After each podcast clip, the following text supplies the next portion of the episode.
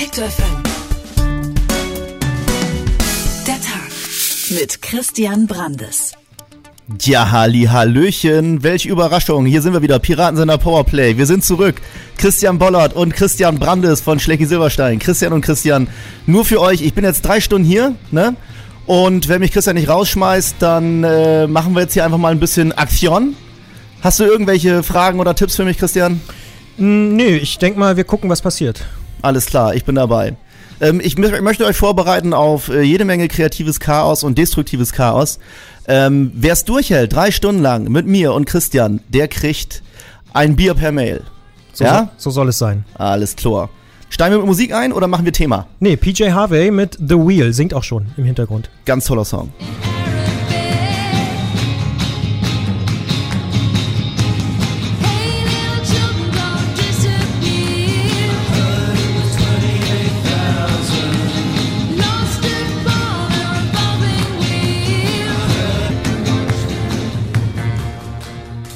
So ihr Lieben, warum sollt ihr eigentlich heute dranbleiben? Nennt mir drei Gründe, oder nicht ihr, sondern wir äh, geben euch ein paar Gründe. Hier ist nämlich die bezaubernde Maria von Detektor und die weiß ganz genau, was wir heute konkret machen. Was haben wir denn im Köcher? Genau, wir haben mehr als gute drei Gründe. Das kann ich dir auf jeden Fall sagen. Und zwar haben wir nämlich etwas, ganz, jemand etwas, stimmt gar nicht jemand, ganz Spezielles für dich ans Telefon geholt oder werden wir holen. Gib mir Namen. MC René, komm, was sagst du? oh nee, den habt ihr echt erreicht, ja? Mhm. Ich denke, der ist die ganze Zeit im Zug. da haben wir noch gar kein Netz. Du, wir kriegen alles hin. Für dich kriegen wir alles hin. Dankeschön. Warum stehst du denn so auf den? Das ist ein richtig geiler Typ. Der hat das erste Freestyle-Album gemacht, ein Tape namens Bernd. Und ich hatte noch nie Gelegenheit, mit dem zu reden. Jetzt habt ihr das möglich gemacht. Da freue ich mich schon sehr drauf. Genau, und äh, zu anderen wichtigen Sachen die wir heute natürlich auch behandeln. Am Montag gibt's dann nämlich die neue IBAN. Kannst du dir denn so eine IBAN merken? Ja, ich versuch's gerade. Also dann, ich glaube, das sind die coolsten Leute sind immer die, die sagen können, äh, oh ja, äh, klar, warte, meine IBAN ist babab, babab, babab. Das zeigt, dass du jemand bist, der viel Geld um den Erdball schickt. Ähm, also das mache ich aus Stylegründen. Ich, ich werde meine lernen. Der viel Geld ausgibt eigentlich, ne? Ja, genau. Weil dann haust es ja immer raus irgendwie. Genau. Und wir haben mal einen Experten gefragt, oder du fragst, wir fragen einen Experten besser gesagt, ähm, wie man sich diese ewig langen Nummern eigentlich besser merken kann und warum wir überhaupt die IBAN brauchen. Und ähm, außerdem die Barbie. Die kommt neu auf den Markt sozusagen. Und zwar, die sieht nicht mehr aus, wie sie aussah. Äh, oben breit quasi, lang, breit, dick. Sie ist äh, jetzt Schmale dick. Hüfte und dicker hinten, Hintern. Nein, äh, sie ist jetzt runder. Sagen wir es lieber so. Okay, ja, bin ich auch gespannt. Genau. Ich lasse auf mich zukommen. Wir gucken mal, ob das auch so ein bisschen das Verhältnis der Kinder zu Spielzeug verändert, wenn sie der Normalität sozusagen angeglichen werden. Lernen wir auch was über Ken? Der neue Ken? Die Ähm, neue Männerrolle? Ich glaube, der ist nicht neu. Der mit Kinderwagen Ich glaube, Ken bleibt Ken äh, Idealmaße wie immer. Na gut, dann müssen wir demnächst nochmal drüber reden. Ich finde auch, dass das Männerbild von Mattel ist ausbaufähig. Vielleicht können wir das heute nochmal anbringen. Genau, und was schön ist, du hast dich eben schon so ein bisschen gefreut. Deine Musik kommt heute. Du hast die Musik ausgesucht. Nein. Ja. Obwohl, ja, das, jetzt tue ich so, als hätte ich es gar nicht vorher gewusst. Natürlich. Ich habe hier Best of äh, meinen meinen Plattenschrank mitgebracht. Und jetzt haben wir, ein, soll ich schon mal hier einen raushauen? Gleich, Ja, direkt, live raus. und direkt. Ein super genialer Song. Ist jetzt ein bisschen doof. Also es ist kein Oldie, aber er ist schon ein bisschen älter. War aber für mich mein Deutsch-Rap-Erweckungserlebnis. Äh, ihr ahnt es schon. Es ist, ich so eher so von 1-2. 1-2. 1-2.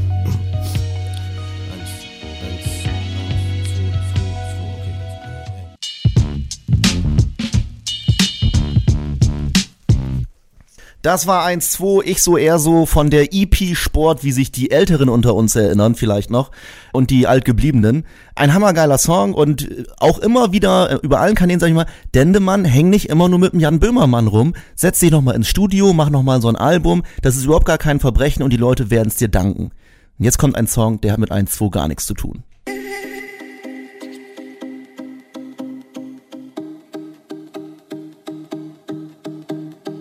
You're going to Kann man sich tausendlang, äh, tausendmal anhören in Schleife. Einfach nur immer wieder repetitiv. Wir kennen es aus den Clubs. Wenn man ein bisschen was geschmissen hat, dann kann man das über acht Stunden machen. Wir reden vom Loop, eine popkulturelle Spielart. Äh, man kann sich's anhören, aber man kann auch ein Buch drüber schreiben. Das hat nämlich hier unser heutiger Telefongast gemacht. Das ist der sehr geschätzte Herr Baumgärtel, Till Baumgärtel. Wie kommt man auf so ein Buch? Ist nicht eher was Musikalisches? Müsste man nicht lieber ein Album machen? Da gibt es dann schon ganz schön viele. Also die Idee entstand eigentlich in genauso einer Situation wie die, die Sie gerade beschrieben, haben. In den 90er Jahren, als ich nach Berlin gezogen bin, habe ich halt auch viel Zeit in den damals existierenden Clubs verbracht. Da ging das ja gerade so los mit Techno und da wurde einem halt relativ schnell fiel einem auf, dass die Musik, die da zu hören war, halt wenig mit dem zu tun hatte, was man so im Musikunterricht gelernt hatte oder mit deutschen Volksliedern, sondern dass da eben diese Repetition im Mittelpunkt stand. Und das fand ich halt so eine ganz andere Herangehensweise an die Produktion von Musik. Und ja, dadurch habe ich dann habe ich halt angefangen, da tiefer zu gehen und gemerkt, dass es so eine ganze Geschichte gibt, wie das entstanden ist, wie auch die Instrumente, die Geräte entstanden sind, mit denen man solche Loops produziert. Das ist so der, eine Grund. Und dann hatte ich selbst als junger Mensch eine Band, so eine New Wave Band und unseren Synthesizer-Spieler, der hat seinen Synthesizer bei uns zu Hause stehen gelassen und der hat halt auch schon Sequenzer und das ist ja die Grundlage, mit dem man halt so loopbasierten Techno produziert und damit habe ich Ewigkeiten herumgespielt, das weiß ich noch. Also ich musste auch irgendwie so eine persönliche Affinität zur Wiederholung und Repetition haben. Okay, das heißt, wir kommen hier nicht aus der Nackentheorie, sondern da ist ein Praktiker am Werk. Aus dem prallen Clubleben kommt das. Ich, ich, ich war da damals noch nicht in Berlin, ich, ich habe nur gehört, es gab nicht mal Polizisten damals. Es war alles frei, es war alles wild. Es war auf jeden Fall eine etwas wie soll ich sagen, zwanglose Atmosphäre, sagen wir mal so. Ja, man hatte größere Freiräume. Ich muss jetzt nur mal, damit die Leute das googeln können, nur noch mal fragen, wie hieß die Band und gibt es noch Fragmente oder ganze Songs im Internet von Meine Band? New Wave Band, ja. Nein, die gibt's nicht mehr, die hat auch nie irgendwas aufgenommen. Ewing Oil hießen wir und wir haben zwei Kassetten damals gemacht, aber weiter ging das. Und die wurden nie digitalisiert? Nein. Ist das, das gibt es auch noch. Es gibt Dinge, die nur analog verfügbar sind. Ja, ist, ja. Auch, ist auch manchmal besser so. Ja. Wenn man jetzt Praktiker ist, dann äh, hat man sehr viel Plan, aber ging das Ganze dann auch in so einen gewissen historischen Bereich, also dass Sie mal geschaut haben, wo ging denn das eigentlich los mit dem ja. Gelupe? Ja, also der erste Looper ist für mich Pierre Scheffer, das ist ein französischer Komponist, der kurz nach dem Zweiten Weltkrieg 1947 angefangen haben mit, damals gab es noch nicht mal Tonband, also noch mit Grammophonplatten so die ersten Loops zu produzieren und daraus dann Kompositionen gemacht hat. Der hat halt Geräusche aus der Umwelt, mit denen wollte er Musik machen und hat eigentlich schon fast wie so ein DJ unserer Tage angefangen, ja, runde Schallplatten springen zu lassen ja. und hat daraus dann so einen eigenen Mix gemacht und ja, dann in der Minimal Music der 60er Jahre, da wurde viel mit Tonbandschleifen erstmal gearbeitet, bevor das dann wieder in Musik rückübersetzt worden ist in Instrumentalmusik. Gibt in dem Buch ein Kapitel über Andy Warhol beispielsweise, der in seine Filme zum Teil mit Loops gestreckt hat und selbst ja auch solche reproduktiven Techniken für seine eigene Kunst verwendet hat. Also als wenn man erstmal damit anfängt, sich das, damit zu beschäftigen, dann sieht man plötzlich auch sehr viele Aus Anknüpfungspunkte und man wundert sich, wer auch alles mit Loops gearbeitet hat. Also es gibt in dem Buch ein Kapitel über Elvis Presley, wo ich darstelle, wie dieser Gesangsstil von Elvis dadurch beeinflusst worden ist, dass der so ein Echo-Gerät hatte, das auch auf Tonbandschleifen basierte und dieses B -B Baby Baby, das wir so mit Rock'n'Roll in Verbindung bringen, das kommt halt daher, dass Elvis versucht hat, diesen Echo-Effekt rauszukitzeln. Die Beatles kommen auch vor, so ja, ich war selbst überrascht, wie sich da plötzlich so ein neuer Faden durch die Musikgeschichte, die ich schon kannte, gezogen hat. Also sehr interessant, wenn wir jetzt über die Beatles reden, das waren ja definitiv keine elektronischen Musiker, beziehungsweise keine Techno-Musiker. Wie haben die dann mit Loops gearbeitet? Naja, die Beatles haben ja 1965 sich entschieden, nicht mehr live aufzutreten, weil ihre Musik im Studio produziert so komplex wurde, dass man die nicht mehr aufführen konnte und waren es vielleicht nicht, wir würden die jetzt nicht äh, direkt als, als Techno-Produzenten bezeichnen, aber das waren schon so mit die ersten, die studiobasierte äh, oder mit Musik gemacht hat, die nur mit dem Studio äh, produzierbar war. Und äh, da gibt's halt dieses eine Stück Tomorrow Never Knows, auch das basiert fast ausschließlich auf Bandschleifen. Also in allen Studios, in dem Abbey Road Studio liefen solche Tape Loops und John Lennon saß an einem Mischpult, wo das alles zusammenlief und machte mal den einen Loop lauter, mal den anderen Loop lauter und das klingt auch heute noch ziemlich, ziemlich spacig, muss ich sagen. Jetzt gibt's ja so ein bisschen das Problem bei einem Loop, dass er auch nerven kann. Also alles, was so repetitiv funktioniert, geht einem ja irgendwann mal auf den Sack. Woher äh, gibt's da gibt's da Studien oder gibt's Erkenntnisse, ähm, ab wann ein Loop als angenehm angenommen wird und ab wann ein Loop einfach nur noch nervt? Das ist ganz subjektiv. Das kann man nicht objektiv durch Studien oder so ermessen. Also es gibt Leute, die können mit Technomusik überhaupt nichts anfangen, wie jeder weiß. Ich habe zum Beispiel am Anfang auch dazu gehört. Ich habe am Anfang gesagt, das ist ja Marschmusik, da passiert überhaupt nichts, da ändert sich nichts, das ist ja unheimlich stumpfsinnig und es hat eine ganz schöne Zeit gedauert, bis ich halt auch die Power dieser Art von Wiederholungen zu schätzen und gelernt habe und dass das halt auch was wie soll ich sagen, was hat das den Geist befreit, das einen irgendwie so mitnimmt, anders als Musik, wo sich dauernd was ändert, kann man aufgehen, aber da gibt's, das kann man nicht objektivisieren. Also wenn Sie Ihren Eltern oder Ihren Großeltern Techno vorspielen, die werden das, glaube ich, nie schön finden, ja. Es gibt, also um die Frage zu beantworten, so nach drei Minuten ist genug oder so, das, das gibt es nicht. Aber es gibt doch bestimmt einen Schlüsselloop, einen total legendären, der im Prinzip den Loop überhaupt salonfähig gemacht hat. Kann man das so sagen? Also die, die absoluten super berühmten Megaloops oder den Megaloop? Also das letzte Kapitel in meinem Buch, ähm, I Feel Love, diesem Stück von Donna Summer gewidmet, was halt auch sich dadurch auszeichnet, dass es eine komplette, nicht live reproduzierbare Studienprodu Studioproduktion gewesen ist und ich weiß nicht, ob das der, der, der erste Loop ist. Das ist schon eine relativ vielschichtige Entwicklung, wo auch Leute auf ganz verschiedenen Kontinenten zu verschiedenen Zeiten immer weiterentwickeln. Aber das würde ich sagen, ist so das erste Techno-Stück. Deswegen habe ich meine Geschichte damit enden lassen. Also es, es ist kein Buch über elektronische Tanzmusik. Was wir heute, also diese Entwicklung, die danach kommt, da gibt es ja schon relativ viel Literatur drüber. Das hatte ich Gefühl, das Gefühl musste ich nicht nochmal erzählen, aber I Feel Love öffnet für mich so die Tür zu der äh, elektronischen Tanzmusik, die wir heute kennen und die in den Clubs läuft. Jetzt ist ja ein Loop manchmal akustisch, aber in letzter Zeit sehen wir auch immer wieder, dass Loops visuell sind. Stichwort ähm, im, im, in den sozialen Netzwerken, wenn man diese GIFs oder, oder Vines sieht, da hast du einfach den Loop und du siehst einfach irgendwas, was sich wiederholt. Und ich frage mich selber, obwohl das eigentlich mein Hauptjob ist, warum ist denn das so faszinierend, auch diese Wiederholung eben auf der visuellen Ebene? Gibt es ja. da Erklärungen? Das ist eine ganz knifflige Frage, auf die ich auch noch keine endgültige Antwort gefunden habe. Aber ich bin zumindest schon mal so weit gekommen, dass ich mir erklärt habe, dass das eigentlich nicht die Art von Loops sind, von denen ich spreche. Da wiederholen sich natürlich auch Bilder und in meinem Buch kommen auch Künstler zum Beispiel vor. Peter Röhr, der auch mit solchen Filmloops schon gearbeitet hat. Das sieht erstmal gleich aus. Trotzdem glaube ich, dass eigentlich die, der Grund, warum das gemacht wird, ein ganz anderer ist. Der Grund, warum sowas im Internet so gut funktioniert, scheint mir zu sein, oder warum das so wichtig ist, weil das einfach an Leute mit sehr kurzer ähm, Aufmerksamkeitsspanne appelliert, die irgendwie den Second Screen und vielleicht noch den Third Screen haben und äh, da ist es halt praktisch, so eine kurze kleine Wiederholung zu haben, wo man, ja, auch wenn man gerade nicht hingeguckt hat, hat man nichts verpasst, ja. Aber ich glaube nicht, dass das so diese ästhetischen Effekte hat, die musikalische oder auch diese, diese Filmloops in der Videokunst zum Beispiel haben, dass man da halt ja so drin aufgeht und in so einen tranceartigen Zustand gerät. Das ist weiß ich, bei, bei GIFs, das sind ja auch meistens Witzbildchen letztlich, die halt, ja, für meine Begriffe halt deswegen wiederholt werden, weil man heute nicht mehr davon auch notwendigerweise ausgehen kann, dass jemand beim ersten Mal das, die Sequenz schon sich wirklich angeguckt und erfasst hat. Ich gehe noch weiter und ich sage, es gibt einfach keine Erklärung. Ich stelle, ich frage mich auch immer die ganze Zeit, auch so, warum finde ich das witzig oder interessant? Ja. Ich kann es einfach Sehen nicht Sie sagen. Sehen Sie sich denn diese Loops öfter an? Also ich eigentlich Jeden Tag. Nicht. Wenn ich einmal gesehen habe, habe ich es verstanden. Nee, ich, also das, das, das ist, äh, das, da, da muss man, ich glaube, da muss man mal ein Symposium veranstalten, um, um da mal auf eine Antwort zu kommen. Letzte Frage, die muss ich stellen. Was ist denn Ihr persönlicher Lieblingsloop?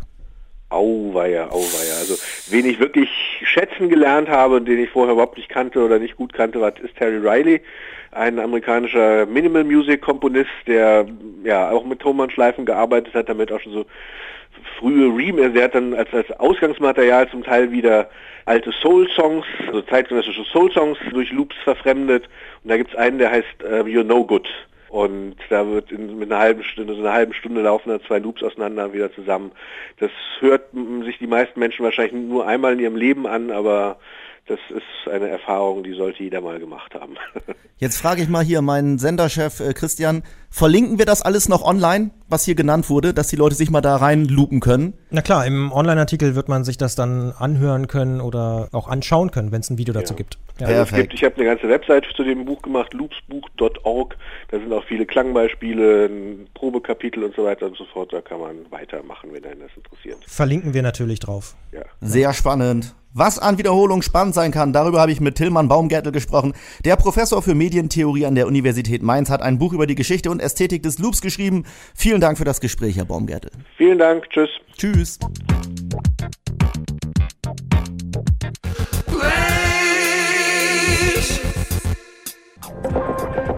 Topf voll Gold. Absurdes aus der Welt der Regenbogenpresse. Jeden Freitag bei Detektor FM. Hallihallöchen, habe ich da Vertreter vom Topf voll Gold an der Strippe? Korrekt, genau, Moritz hier. Hi. Hier ist der Christian mal, haben wir neulich einen gepichelt, einen kleinen? Ist schon ein bisschen länger her. Ja, neulich trifft es nicht ganz. Es war auf jeden Fall noch wärmer als Das war aktuell, warm, ne? aber da, da ist das eine oder andere Bier tatsächlich dann geflossen. Das kann, daran kann ich mich auch erinnern, genau. Nein, also äh, ich war, ich war nicht ganz so besoffen. Aber Nee, darum geht's jetzt doch auch gar nicht. Nee, Es, nee, geht, nee, um, es geht um etwas viel Wichtigeres, um, um wichtige Nachrichten, mit denen ihr euch ja befasst. Ähm, Charlene von Monaco, Fürstin Charlene von Monaco, ähm, der ist etwas interessiert, das einfach mal keine Sau interessiert, aber ihr befasst euch damit ja hauptberuflich. Ähm, sie ist in einer Sekte, kann man das so sagen? Nee, kann man nicht. Äh, das äh, neue Blatt macht trotzdem. Nein, ähm, dröse mir das mal auf. Das neue Ja. Blatt äh, fragt in der aktuellen äh, Ausgabe auf der Titelseite äh, über Fürstin Charlene von Monaco, ob sie in den Fängen einer unheimlichen Sekte steckt. Äh, immerhin noch ein Fragezeichen, kein Ausrufezeichen. Das macht ja schon mal einen Unterschied. Nichtsdestotrotz ist das ist das Quatsch. Ähm, der Hintergrund ist vielleicht folgender. Ähm, Charlene war vor einer Weile, es ist gar nicht so lange her, zu Besuch bei Papst Franziskus im Vatikan ähm, mit Tränen und ganz gerührt und so weiter. Da berichten auch viele Hefte drüber. Ähm, eigentlich alle nur mit dem Tenor toll, dass sie jetzt da war als ehemalige Protestantin in, bei den Katholiken und so weiter. Nur das neue Blatt hat sich was Besonderes ausgedacht, hat nämlich mal auf die Hochzeitsliste ähm, der Hochzeit zwischen Charlene und Albert geguckt. Das war 2011, liegt also schon ein bisschen zurück. Und auf dieser Liste ste- stand oder steht ein gewisser Jehuda Berg. Und bei Jehuda Berg klingelt's. Der ist nämlich der Sohn des Gründers der ganzen Kabbala-Zentren, denen ja auch Madonna und Ashton Kutscher und so weiter verfallen sind. Aber Moment ja, mal, das da- zeugt doch schon, Entschuldigung, wenn ich unterbreche, aber das ist ja schon investigativ, was sie da gemacht haben. Mit einer Ja, Hochzeitsliste. also, also da, da, da sind sie auch ziemlich stolz drauf, glaube ich. Denn sie schreiben hier immerhin auch, äh, später stand er, also der Jehuda Berg, sogar auf der Gästeliste für die Hochzeit, die das neue Blatt vorliegt. Also ähm, das Oh. betonen die ja auch sehr, sehr, der sehr Zeitung gerne. liegen Ähm, Dokumente vor. Dass sie da tatsächlich schlagkräftige Beweise haben, genau. Also ähm, tatsächlich für eine für eine ähm, Regenbogengeschichte gar nicht mal so schlecht herangegangen, aber der der Schluss ist dann natürlich irre. Also ähm, nur weil dieser Jehuda Berg auf dieser Gästeliste stand, das war jetzt ja auch keine Hochzeit, wo irgendwie nur äh, die Verwandten und die engsten Bekannten eingeladen waren, sondern da wurde mit Prunk und Protz gefeiert. Äh, und deswegen soll Charlene nun einer unheimlichen Sekte verfallen sein. Das ist so die Theorie, die hinter dieser Titelgeschichte steckt. Und jetzt aber mal äh, für Leute, die sich interessieren für einen Konfessionswechsel, was macht denn diese Sekte genau? Wissen wir das auch? Ja, also Kabbala ist, äh, wenn ich mich da richtig informiert habe, so eine gewisse auch mystische Tradition des Judentums. Ähm, hat also dem Christentum, die, wo ähm, äh, Charlene dann ja auch mal, wie gesagt, Protestantin oder jetzt eben bei den Katholiken zu Besuch, dann eher vielleicht beheimatet ist, eigentlich gar nicht so viel zu tun, sondern ähm, ist so eine Tradition des Judentums. Und ähm, Kabbala ist natürlich tatsächlich immer mal wieder so ein bisschen, bisschen also gerade diese Kabbala-Zentren von der Familie Berg sind immer mal wieder so ein bisschen in Verruf gekommen, dass es eigentlich nur so eine richtige Geldmacherei ist. Äh, die Stars, ähm, wie, die, wie das neue Blatt so schön schreibt, äh, werfen der Familie Berg ja auch dann die Millionen von Dollar in den Rachen. Ähm, und deswegen ist da die Kritik schon auch immer mal wieder vorhanden.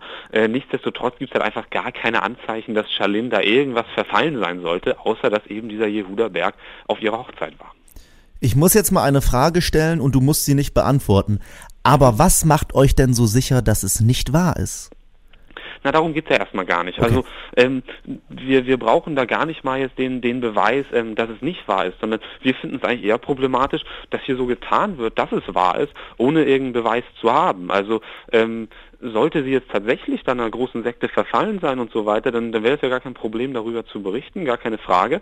Aber ähm, mit, mit, dieser, mit dieser Faktenlage, äh, auf die das neue Blatt ja eben auch noch äh, relativ stolz ist offenbar, ähm, kann man einfach niemanden in eine Sekte reinreden. Also ein anderes Beispiel, ebenfalls Kabbala, ähm, habe ich mal in unserem Archiv geguckt, das war 2013. Andrea Berg hatte, nimm ja die Schlagersängerin, die deutsche Andrea Berg, nicht verwandt und nicht verschwägert mit Jehuda Berg, das ist natürlich ganz Das wollte ich als nächstes fragen. Der schließt sich Genau. schon genau. Kreis. Ähm, die, die hatte äh, bei Konzerten immer mal so ein, so ein kleines rotes Armband ums Handgelenk getragen. Ähm, das hätte jetzt auch irgendwie ein Wollfaden sein können, soll aber ähm, äh, ebenfalls einen Kabbala-Hintergrund gehabt haben. Da fragt damals ein anderes Heft, nämlich die Neue Freizeit, fragt ebenfalls Andrea Berg, große Sorge, verfällt sie einer unheimlichen Sekte?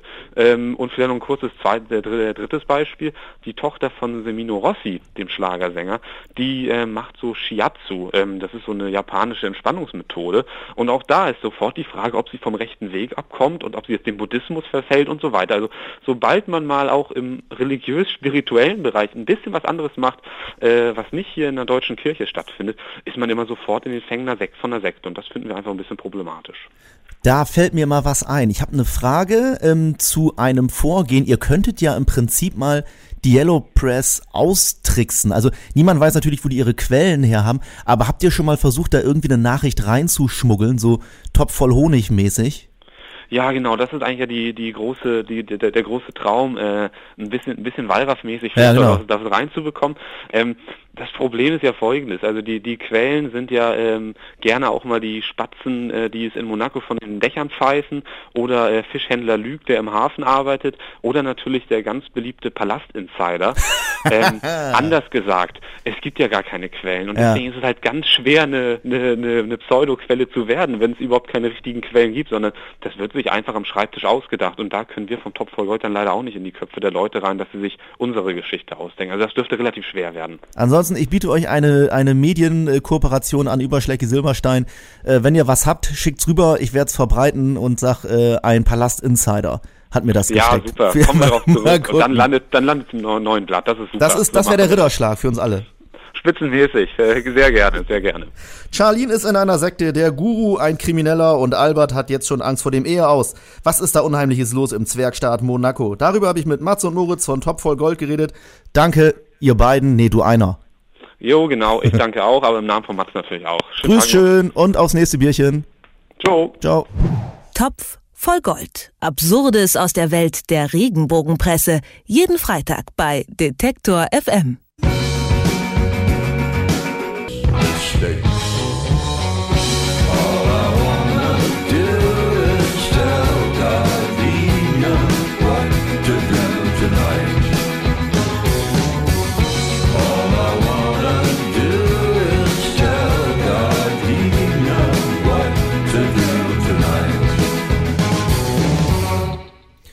Die Popsplits, liebe Freunde, Insider News für Leute, die mehr über Musik wissen wollen, als äh, was da in dem Song passiert. Wir haben heute Green Day und äh, ich weiß, dass Green Day heute zuhört, deswegen muss ich leider noch mal was loswerden, liebe Freunde. Ich war damals auf dem Live Aid in Berlin und die Leute haben geschrien, Basket Case, Basket Case. Ihr habt's nicht gespielt. Und ab jetzt rede ich auch nicht mehr mit euch. Aber alle anderen können jetzt erfahren, was es äh, mit einem ihrer tollen Songs auf sich hat. Blitz. Das Beste, Witzigste, Skurrilste aus 50, 40, 30, 20 Jahren Popgeschichte.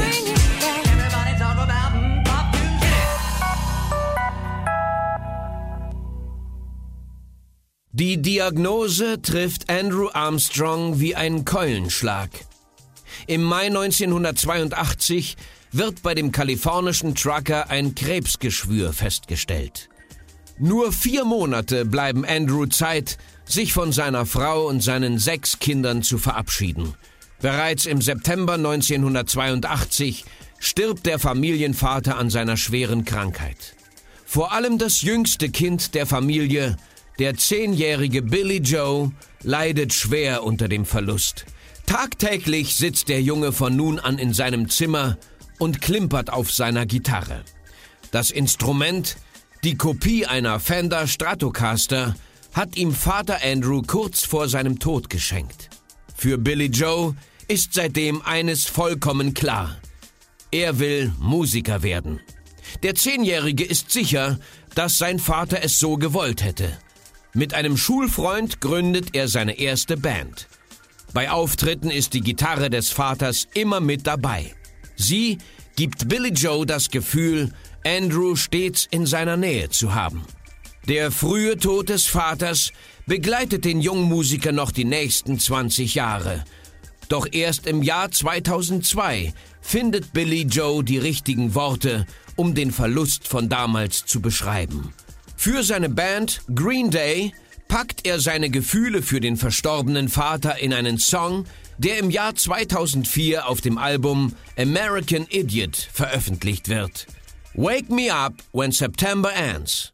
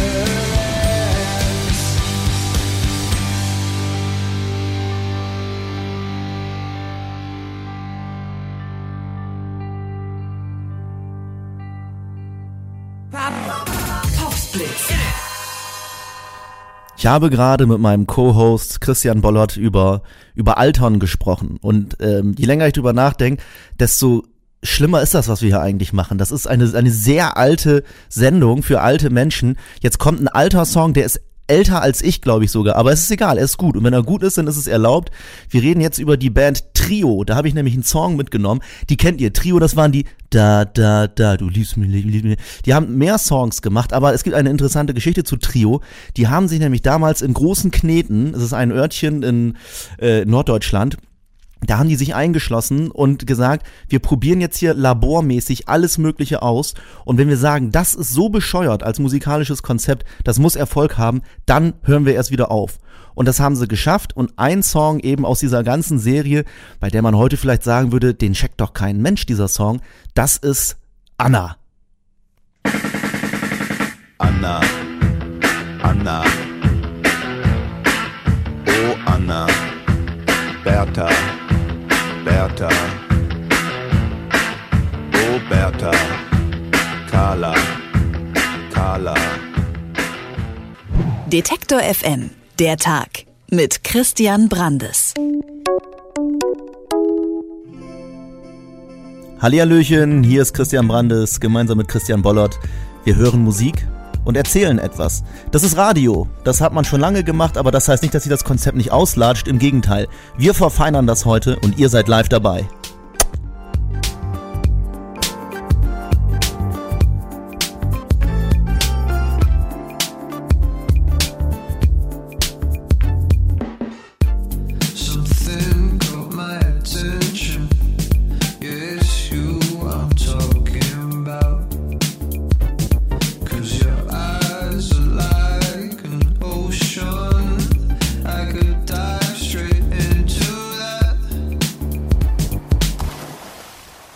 Leute, es wird immer schlimmer hier. Ich habe jetzt Mike Krüger mitgebracht. Ähm, und wisst ihr auch warum? Um mich hier zu profilieren. Ich kann euch nämlich jetzt eine Story zu Mike Krüger erzählen. Eine Story, in der ich auch eine Rolle spiele. Ich habe nämlich mal mit Mike Krüger einen Werbespot gedreht und habe festgestellt, dass dieser Mann immer noch ein Megastar ist. Das glaubt man gar nicht. Aber er hat diesen einen Song, der Nippel, den kennt ihr garantiert auch alle noch. Und Mike Krüger kam auf ein Dorffest und hat nur mal so ganz lose gesagt, er könnte dort sein. Und wir kamen auf diesen Dorfplatz in einem Örtchen in Baden-Württemberg namens Obergrombach und sowas habt ihr noch nicht erlebt. Die Leute sind durchgedreht. Ich dachte, die spielen hier Mecker nach. Das war der Wahnsinn. Und Mike Krüger hat nur einen Song gespielt. Das war den Leuten egal. Der hat den Nippel gespielt. Dann hat er noch einen Song gespielt. Das waren die Leute doof, weil sie sagten, wir wollen wieder den Nippel hören. Also hat er den Nippel nochmal gespielt und die Leute sind durchgedreht. Was sagt uns das? Nur weil jemand alt ist, und jetzt schließe ich mal wieder den Bogen zu mir und zu Christian, ist ja nicht schlecht. Wir hören jetzt Mike Krüger, der Nippel.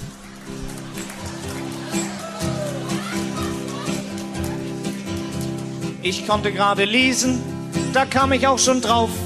Fast alles ist heute eingepackt, man kriegt es sehr schlecht auf. Jetzt stehe ich hier am Würstchenstand und schwitze, weil ich kämpf.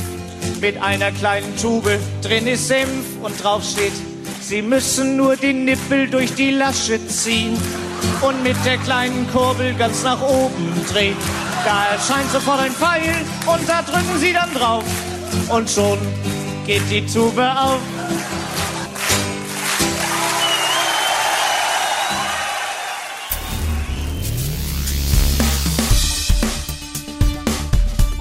Detektor FM. Mit Christian Brandes. Piratensender Powerplay sind wir eigentlich. Ich weiß gar nicht, wer das Detektor gesagt hat. Das ist die falsche Matz. Wir sind für euch da. Wir bringen euch nicht den heißesten Shit von morgen, auch nicht von heute, aber von so halb gestern. Jetzt kommen wir mit die Ärzte, die fette Elke. Oh shit.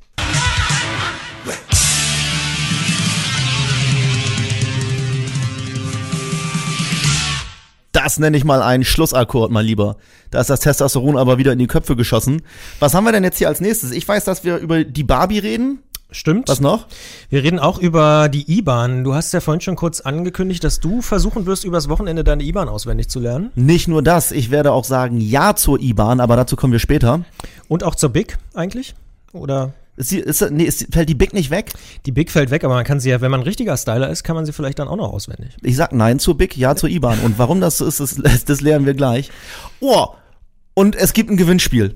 Ich muss das jetzt sagen, weil wir es gerade schon zweimal vergessen haben. Und das erklärst du bitte mal, weil ich es mir nicht gemerkt habe. Stimmt, das ist ein bisschen komplizierter. Wir haben ja bei Detector FM im vergangenen Jahr ein Crowdfunding gemacht, damit wir auch vormittags sowas machen können wie jetzt, nämlich senden live aus dem Studio.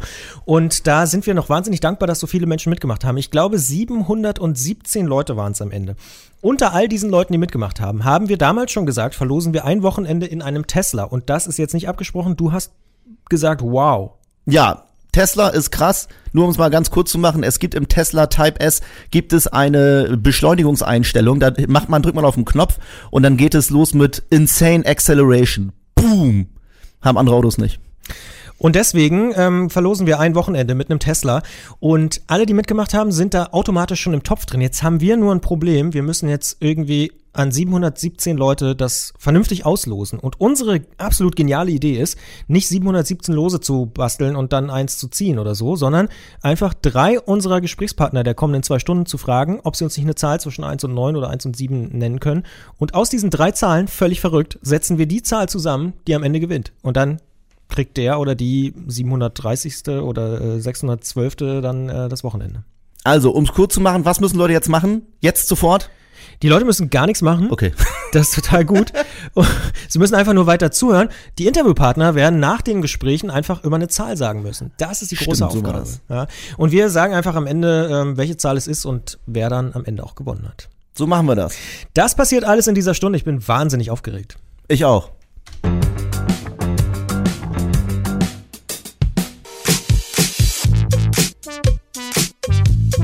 Detektor FM. Zurück zum Thema.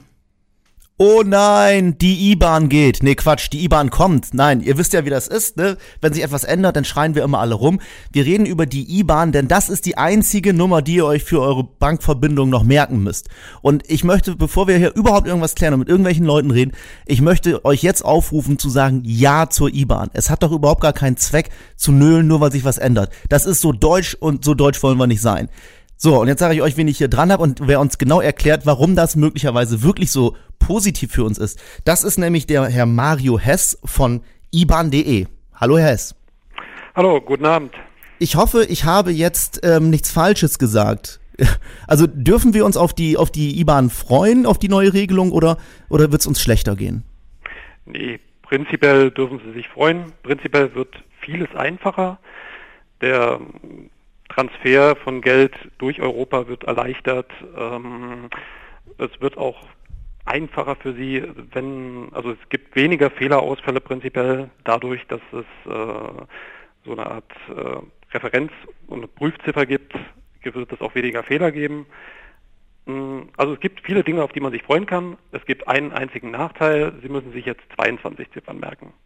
Okay, aber dafür auch nur einmal 22 Ziffern. Dafür müssen Sie sich nur einmal 22 Ziffern merken. Und der Vorteil an der ganzen Sache in dieser Beziehung ist, Sie müssen sich nichts wirklich Neues merken, sondern die IBAN besteht neben einem, einer Länderkennung und einer Prüfziffer mit zwei Stellen aus Ihrer altbekannten Bankleitzahl und Ihrer Kontonummer. Okay, da reden wir gleich nochmal drüber. Jetzt würde mich erstmal interessieren, warum wird denn das eigentlich geändert? War das Günther Oettinger? Nee, Herr Oettinger hat ausnahmsweise relativ wenig damit zu tun, also so viel ich weiß. Ähm, es geht einfach darum, ähm, es wird ein bargeldloser Zahlungsverkehr eingeführt, der in allen Mitgliedstaaten der Europäischen Union ähm, ein Verfahren vereinheitlicht. Bisher gab es ein separiertes Verfahren für jedes äh, für jeden EU-Staat oder für die meisten und dieses SEPA-Verfahren, was Single Euro Payments Area Verfahren heißt, äh, macht es möglich, dass man innereuropäisch Überweisungen mit dieser Nummer durchführen kann, statt halt äh, immer nur innerdeutsch. Okay, jetzt sagen alle IBAN die schreckliche. Wollen wir ja nicht, wir wollen ja Ja sagen zur IBAN. Ähm, natürlich gibt es Leute, die sagen, ich kann mir keine 22 Ziffern merken. Ist auch okay, also ich sage, es ist möglich, menschlich möglich. Aber das Gute ist ja, ähm, es gibt ja auch eine Struktur innerhalb dieser IBAN, die es, glaube ich, leichter macht, sich die zu merken, oder? Ja, also wie vorhin schon mal erwähnt, äh, Sie müssen sich wenig Neues merken. Sie haben Ihre altbekannte Kontonummer und Ihre alte Bankleitzahl. Das sind schon mal zwei Elemente, die Sie, äh, die jetzt in der neuen IBAN zusammenlaufen. Davor müssen Sie sich äh, die Länderkennung merken. Das ist für Deutschland immer DE. Zwei Prüfziffern, die wird errechnet und dann kommt Ihre Bankleitzahl und die Kontonummer. Ist eine Kontonummer kürzer als zehn Stellen, werden ihr Nullen vorangestellt. That's it. Okay, das ist, es ist nicht wahnsinnig einfach, aber es ist auf jeden Fall einfacher. Natürlich ist es nicht wahnsinnig einfach. Das, äh, ja, aber es kann auch nicht immer einfach sein, oder? Ich verstehe nicht, warum immer alles immer gleich einfach sein muss. Das ist notwendig, das haben wir jetzt gelernt. Ähm, wird es denn Umstellungsprobleme geben oder wird, äh, kann man damit rechnen, dass wir es eigentlich fast nicht merken? Sie merken es eigentlich fast nicht. Im Prinzip wurde schon ab 2014 das meiste bei den Banken umgestellt. Äh, da wurde ihre alte Kontonummer schon durch diese internationale Kontonummer ersetzt. Ähm, Sie müssen auch bei eingerichteten Daueraufträgen nichts machen. Das machen die Banken für Sie. Das Einzige, was für, auf Sie zukommt, Sie müssen künftig diese 22-stellige Nummer bei einer Überweisung eintragen und dann wird die geprüft und ja, dann bei einem Zahlendreher passiert in der Regel nichts, weil äh, dann stimmt auch die Prüfziffer vorne nicht und dann wird Ihnen äh, zumindest, wenn Sie Online-Banking machen, das Programm mitteilen, dass es diese dass diese Nummer falsch ist. Okay, und wenn jetzt angenommen, ich habe einfach keine Lust, weil ich so ein Protestmensch bin, mir eine, diese IBAN zu merken, gibt es Alternativen für mich? So äh, Stichwort Girocode, Fotoüberweisung? Mm, das gibt es schon, aber bei der, in der Regel kommen sie momentan an der IBAN nicht vorbei. Dann ist aber das so. Sie müssen sich, mh, mm, na, also es gibt Banken, die sowas haben, also wenige, ganz wenige. Aber in der Regel müssen Sie bei der Online, ob Sie das jetzt online machen oder auf dem Papier, müssen Sie die IBAN eintragen. Aber Sie haben einen Vorteil, Sie finden Ihre IBAN zumindest auf jedem Ihrer Kontodatenträger. Äh, Sie finden sie auf Ihrer Bankcard. Und wenn es gar nicht anders geht, haben wir auf iban.de noch einen kleinen Zettel, den können Sie sich ausdrucken, da können Sie das dann draufschreiben und dann passt das auch. Herr Hess, was ist denn Ihre IBAN? Meine IBAN. Ich wollte einfach nur mal testen, das, ob Sie die schon auswendig gelernt haben. Nee, auswendig kann ich die natürlich nicht. Okay, aber nee, dann, dann müssen Sie es auch nicht sagen. Wenn Sie es nicht können, dann müssen Sie es auch nicht sagen. Nee, das ich glaube aber, die wenigsten werden sich 22 Stellen merken können. Sehr schön. Ähm, bei iban.de ähm, erfahre ich im Prinzip noch alles weitere, falls ich da irgendwelche Fragen habe, falls wir heute noch nicht alles klären konnten. Nee, falls Sie, äh, wir beantworten da die elementarsten Fragen. Sie haben auch einen IBAN-Rechner, eine IBAN Prüf, ein IBAN-Prüfer, wenn Sie so wollen. Da können Sie dann IBAN prüfen, ob der dann auch so stimmt. Und äh, was wir noch dazu sagen, wir speichern natürlich keine Ihre eingegebenen Daten oder Nummern. Das äh, dient nur während des Durchlaufs, wird die einmal abgefragt oder berechnet. Es ist nur eine Berechnung dahinter und dann also wir speichern keine Daten, es wird auch alles gelöscht. Das ist nett, weil menschlich. Die IBAN kommt und mit ihr der große Zahlenwirrwarr oder nicht. Wie man sich am besten auf die 22-stellige Zahl vorbereitet, hat uns Mario Hess vom Verbraucherinformationsportal iban.de erklärt. Ich bedanke mich, Herr Hess. Ich bedanke mich ebenfalls. Tschüss. Und ich muss hier nochmal ganz kurz ein, äh, einhaken. Zahlen? Wenn wir schon beim Thema Zahlen Ja. sind. Herr Hess, wir haben eine Bitte. Ähm, wir haben hier eine Verlosung laufen. Können Sie uns einfach eine Zahl zwischen 1 und 7 sagen? Ist völlig egal welche. Ja, dann nehme ich doch mal die 6. Wunderbar, vielen Dank. Dann noch einen schönen Abend. Vielleicht war das auch schon ein Hinweis auf seine IBAN, die er uns nicht verraten wollte. Weißt du, was mich wundert? Mich wundert ehrlich gesagt, dass es bei sowas nicht so eine riesen Verbraucherkampagne gibt von, keine Ahnung, Europa oder Deutschland mit äh, Veronika Ferres und äh, wie, wie sie alle heißen. Aber ist so. Ist so. Ist so.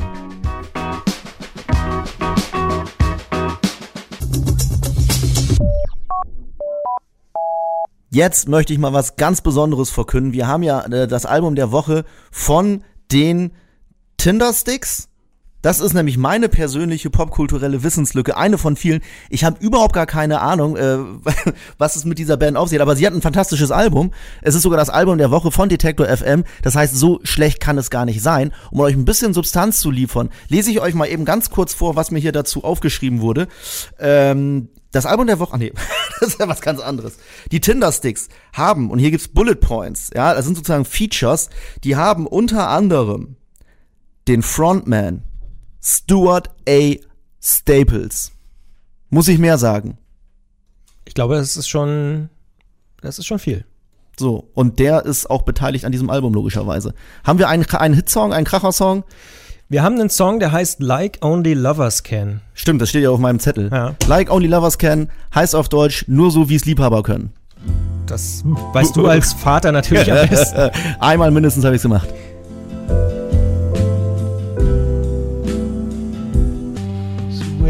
Go?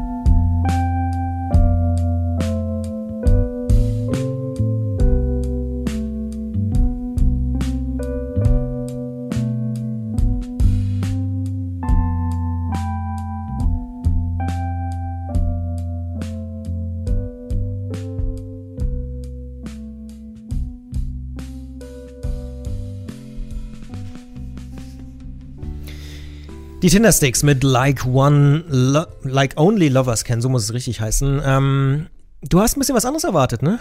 So von der Musik her, Tindersticks vom Namen, ne? Ja, weil ich die Tindersticks nicht kannte, dachte ich, dass jetzt mal wirklich in die Gitarre gesägt wird. Richtig brutal. Da würde ich auch, ich habe auch äh, viel Zeit in der Werbung verbracht, da würde ich der, ich würde der Band ein Renaming anbieten. Ich weiß nicht, wie sie darauf reagiert, aber da passt einfach Mucke und äh, Songname, äh, Bandname nicht zusammen. Ja, aber die gibt's schon so lange und es sind ja richtige Indie-Helden, kann man ja fast schon sagen. Ich glaube, es ist jetzt fast schon zu spät, die umzubenennen. Ist so, als wenn du eine Mercedes umbenennst. Du, die Frage ist, wollen die Geld verdienen oder nicht? Sagst du. Die Tindersticks. Ab morgen heißen sie The Slow Jam. Und gleich sprechen wir wegen Geld verdienen über Barbie. Oh ja.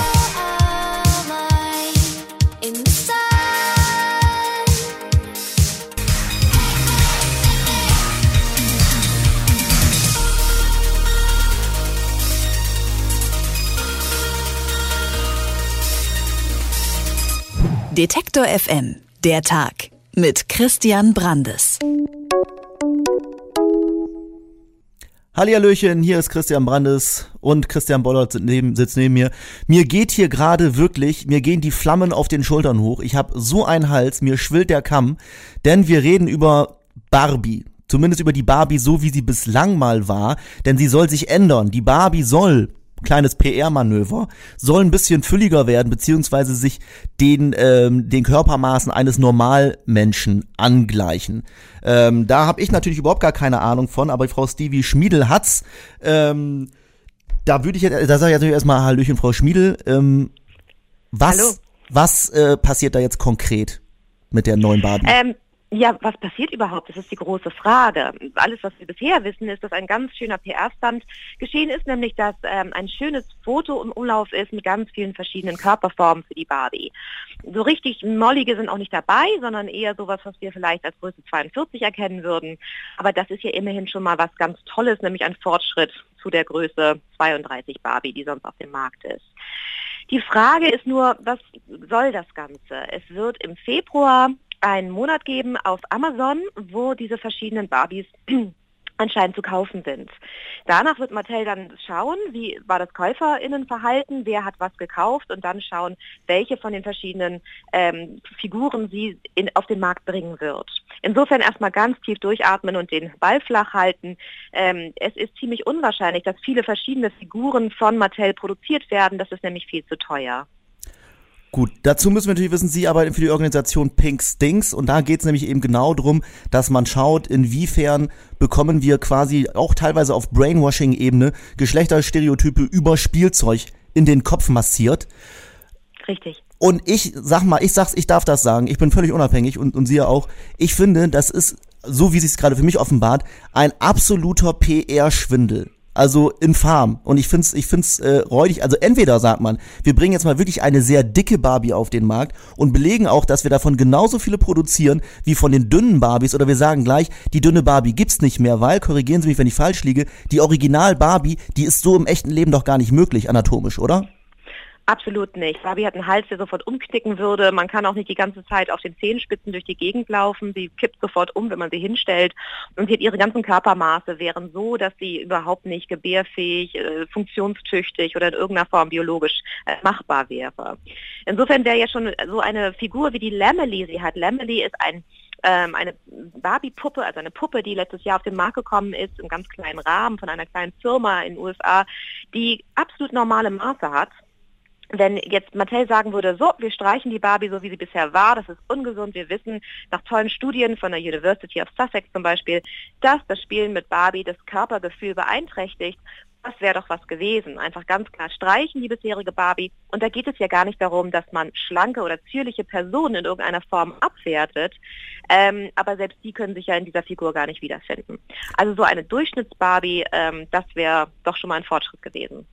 Okay, aber es gibt jetzt auch keine, keine Lobby, da, sowas muss man auch vorsichtig sein. Es gibt jetzt auch keine Interessengruppe von extrem schlanken Menschen, die sich jetzt wiederum äh, fragen, Momentchen mal, warum werden wir jetzt nicht repräsentiert? Oder gibt's da sowas? Die, die naja, super skinny? Also die, Nein, also ähm, das, das gibt es eigentlich nicht, ähm, aber es gibt äh, die, die das Barbie spielt ja jetzt mit dem Begriff Vielfalt. Das heißt, die haben von ganz zierlichen Figuren bis zu etwas fülligeren Figuren eine Bandbreite. Ich glaube, es sind 16 verschiedenen Figuren, die jetzt auf Amazon angeboten werden im Februar. Das ist ja eine unheimliche Bandbreite, das sieht erstmal nach Vielfalt aus. Ähm, und das Ganze, wie gesagt, ist eben ein, gerade deshalb ein guter PR-Gag, weil das natürlich gerade toll wäre. Stellen Sie sich vor, wir würden in den Spielwarenladen gehen, und für unsere Kinder äh, mal die eine und mal die andere kaufen können. Nur von der Produktion her wissen wir alle, dass das völlig verrückt ist. Das, das gibt es nicht. Weil nicht umsonst haben wir genau eine Barbie über 40 Jahre bisher. Ähm, es funktioniert eben nicht, dass man ganz verschiedene Role Models in so einem Spielzeugkosmos hat. Und auch die Produktion dazu, die verschiedene Kleidung und ähm, die Accessoires, das überfordert ja völlig ähm, eine Produktionsserie. Nicht umsonst sind die Playmobil-Männchen äh, und Frauchen genormt und so weiter. Also, also ich finde es schon fast pervers. Ich, ich sag's jetzt, ich finde es ja. pervers. Schon immer und nur weil es immer so war, kann man nicht sagen, ähm, ja, das ist nun mal so, da muss ja auch Geld mit verdient werden und das ist, das geht ja. direkt in unsere Kinderzimmer. Aber wenn wir über äh, Barbie reden, müssen wir auch über Ken reden, weil wenn wir nicht über Ken reden, reden wir nicht über Männer. Ähm, gibt's ja. da eigentlich auch ähm, Kritik oder oder oder oder oder äh, Pink Stings? Gibt's da Ideen zum Männerbild von Mattel oder wird darüber gar nicht so sehr geredet? Vom Mattel nicht unbedingt, weil Ken ja nun wirklich eine ganz, ganz kleine Rolle spielt und eigentlich auch nicht für Jungs gedacht ist. Wir denken schon sehr viel über Jungspielzeug nach. Ähm, nur weil wir Pink Stings heißen, beschäftigen wir uns nicht nur mit Mädchenspielzeug, sondern gerade damit, warum eigentlich Jungs ähm, so wenig ihre Gefühle äußern dürfen, so sehr dazu erzogen werden, immer stark zu sein, immer tough zu sein, was natürlich die eigenen Probleme mit sich bringt. Nicht umsonst haben wir eine riesenhohe Selbstmordrate nur bei Männern, ähm, weil die einfach nicht lernen, ihre Gefühle zu zeigen und das äh, von der Spielzeugwelt nicht gefördert wird. Und da gehen wir auch in die Schulen mit einem Theaterstück, David und sein rosa Pony, um schon den Grundschülern zu zeigen, hey, es ist völlig okay, wenn Jungs mal kuscheln wollen, wenn die mal mit was Niedligen spielen wollen. Ähm, auch die haben Bedürfnisse, sich zurückzuziehen und ähm, einfach mal ganz sanft zu sein. Was ist denn das wirklich perverseste und schlimmste Spielzeug dahingehend, das Sie jemals begutachtet haben? Ähm, ich finde, dass äh, Barbie schon ziemlich, also mit das Perverseste ist. Und zwar gerade deshalb, weil es so perfide in, der, in die Modewelt mit hineingreift. Also es ist ja einfach eine Henne- und Ei-Symptomatik. Wir wissen, ähm, wir haben da draußen eine Modewelt, die auf diese komplette Unerreichbarkeit pocht. Das heißt, wir sehen Frauengröße 32, werden das nie erreichen können und unsere Unsicherheit wird stetig gesteigert mit jedem Werbeplakat, das wir sehen. Dazu wird den Kindern schon in Überraschungseiern ab zwei bis drei Jahren nur für Mädchen kleine Mini-Barbies präsentiert, die Fashionista heißen. Das heißt, kleine Zweijährige, die noch nicht mal wissen, was das ist, denen wird nahegelegt, Mensch, das ist deine Zukunft, nämlich Fashionista, also nach Kleidern dich orientieren, nach Einkaufen, nach Schönheit. Und das Ganze an den Maßen einer Figur, die völlig unmöglich ist, die nicht mal die schlankeste Frau erreichen kann. Gibt es denn auch einen Hersteller, der es vorbildlich macht? Also wir hatten gerade diese, diese äh, Lemmy oder Melly? Lemmy, genau, Lemmy. Und da würde man Lemmy sagen, das ist, so super. sollte es eigentlich sein großartig. Also da gibt es verschiedene Hautfarben, da gibt es verschiedene Körperformen und äh, die Lamely ist eine ganz großartige Sache, nur sie hat eben nicht das Kapital dahinter wie Mattel. Ähm, wie gesagt, um so etwas erfolgreich machen zu können, muss man Geld für Marketing haben. Wenn Lamely das hätte, hätten sie schon nicht diesen schrecklichen Namen gewählt, ähm, sondern man hätte eben einen, einen fetzigeren Namen gewählt. Ähm, es gäbe Geschichten dazu, es gäbe Accessoires, es gäbe das Haus, ähm, das Pony und so weiter. So an sich wird Lamely nicht funktionieren. Ich habe meine Lämmerli für meine Töchter beim Zoll abgeholt dieses Jahr, weil das, der Export noch nicht klappt. Also da muss noch ordentlich investiert werden. Ach, das kann ich kann so noch gar nicht kaufen. Ja, doch, das können Sie im Internet, aber wie gesagt, Sie müssen es dann beim Zoll abholen, okay, weil das haben Sie noch okay. nicht geregelt. Also da ist noch ordentlich was zu tun, aber dass es Lemeli gibt oder auch die, die Lotti auf dem europäischen Markt, das sind Alternativfiguren, die natürlich auch so Mattel anstupsen und ihnen zeigen, da ist ein Trend am Laufen. Auch bei Pink Stings wächst ja der Protest. Wir sind unglaublich gewachsen in den letzten drei Jahren. Immer mehr Eltern und Erwachsene schließen sich uns an und sagen, es kann nicht wahr sein, was mit unseren Kindern gemacht wird. Und äh, gemeinsam machen wir Shitstorms im Internet. Die finanzieren unsere Theaterarbeit an Schulen. Und ähm, das merken natürlich auch Medien und Produzenten von Spielzeug. Die laden uns ein, wollen hören, was wir im nächsten Jahr an Protesten vorhaben. Also wir werden ernst genommen und so entsteht natürlich auch so eine PR-Aktion wie bei Mattel. Ich mochte den Satz, zeigen. gemeinsam machen wir Shitstorms im Internet. Das ist, ja. das ist das bei mir aufs T-Shirt Da darf man sich immer gerne bei uns anschließen auf pinkstings.de. Na, sehr äh, gut, da haben wir Lust drauf. Pinkstings.de, mhm. wahrscheinlich auch auf Facebook, da werden äh, genau. Shitstorms schneller kanalisiert. Ich kann nur eins mhm. sagen, mein Sohn spielt bis auf weiteres nur noch mit Holzluftballons. Über den Einfluss von Schönheitsstandards bei Spielwaren auf Kinder und die neuen Körpermaße der Barbie habe ich mit Stevie Schmiedel gesprochen. Sie ist Genderforscherin und arbeitet bei der Organisation Pink Stings, die sich gegen Genderstereotype in Medien und Spielwaren einsetzt. Und sie sagt uns heute noch eine Ziffer, richtig, für das Gewinnspiel. Zwischen? Genau. Wir würden Sie bitten, noch eine Zahl zu nennen zwischen 1 und 9. Wir haben hier nämlich so ein Gewinnspiel laufen und Sie können sich völlig frei einen aussuchen. Die 6. Dankeschön. Bitte. Jetzt mache ich keinen Witz von wegen 6 und. Nee, nein, nein, nein, nein, nein, nein, nein. Meine Lieblingszahl. Eben, deshalb. Dankeschön. Genau. Gut.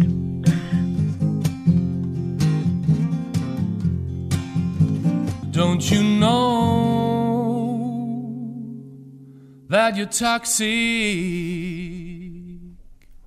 Toxic vom guten alten Kollegen Onkel Distelmeier. Übrigens auch im Original einer der stärksten Britney Spears Songs. Da nickt auch der Christian Bollert, haben wir uns gerade drüber unterhalten. Da sind wir uns einig, ja. Und weiter geht's mit einem völlig, völlig weirden Song. Wir reden über Tool, die haben, da kann man Metal oben drüber schreiben, aber eigentlich ist es einfach auch nur sehr experimentell und weird. Ich bin jetzt nicht so der Typ, der sagt, experimentell ist immer geil, aber in der äh, Formation, wie Tools gemacht haben mit ihrem Song über einen DNA-Shift, ähm, den ich nicht verstehe, ist es faszinierend und es hört sich geil an.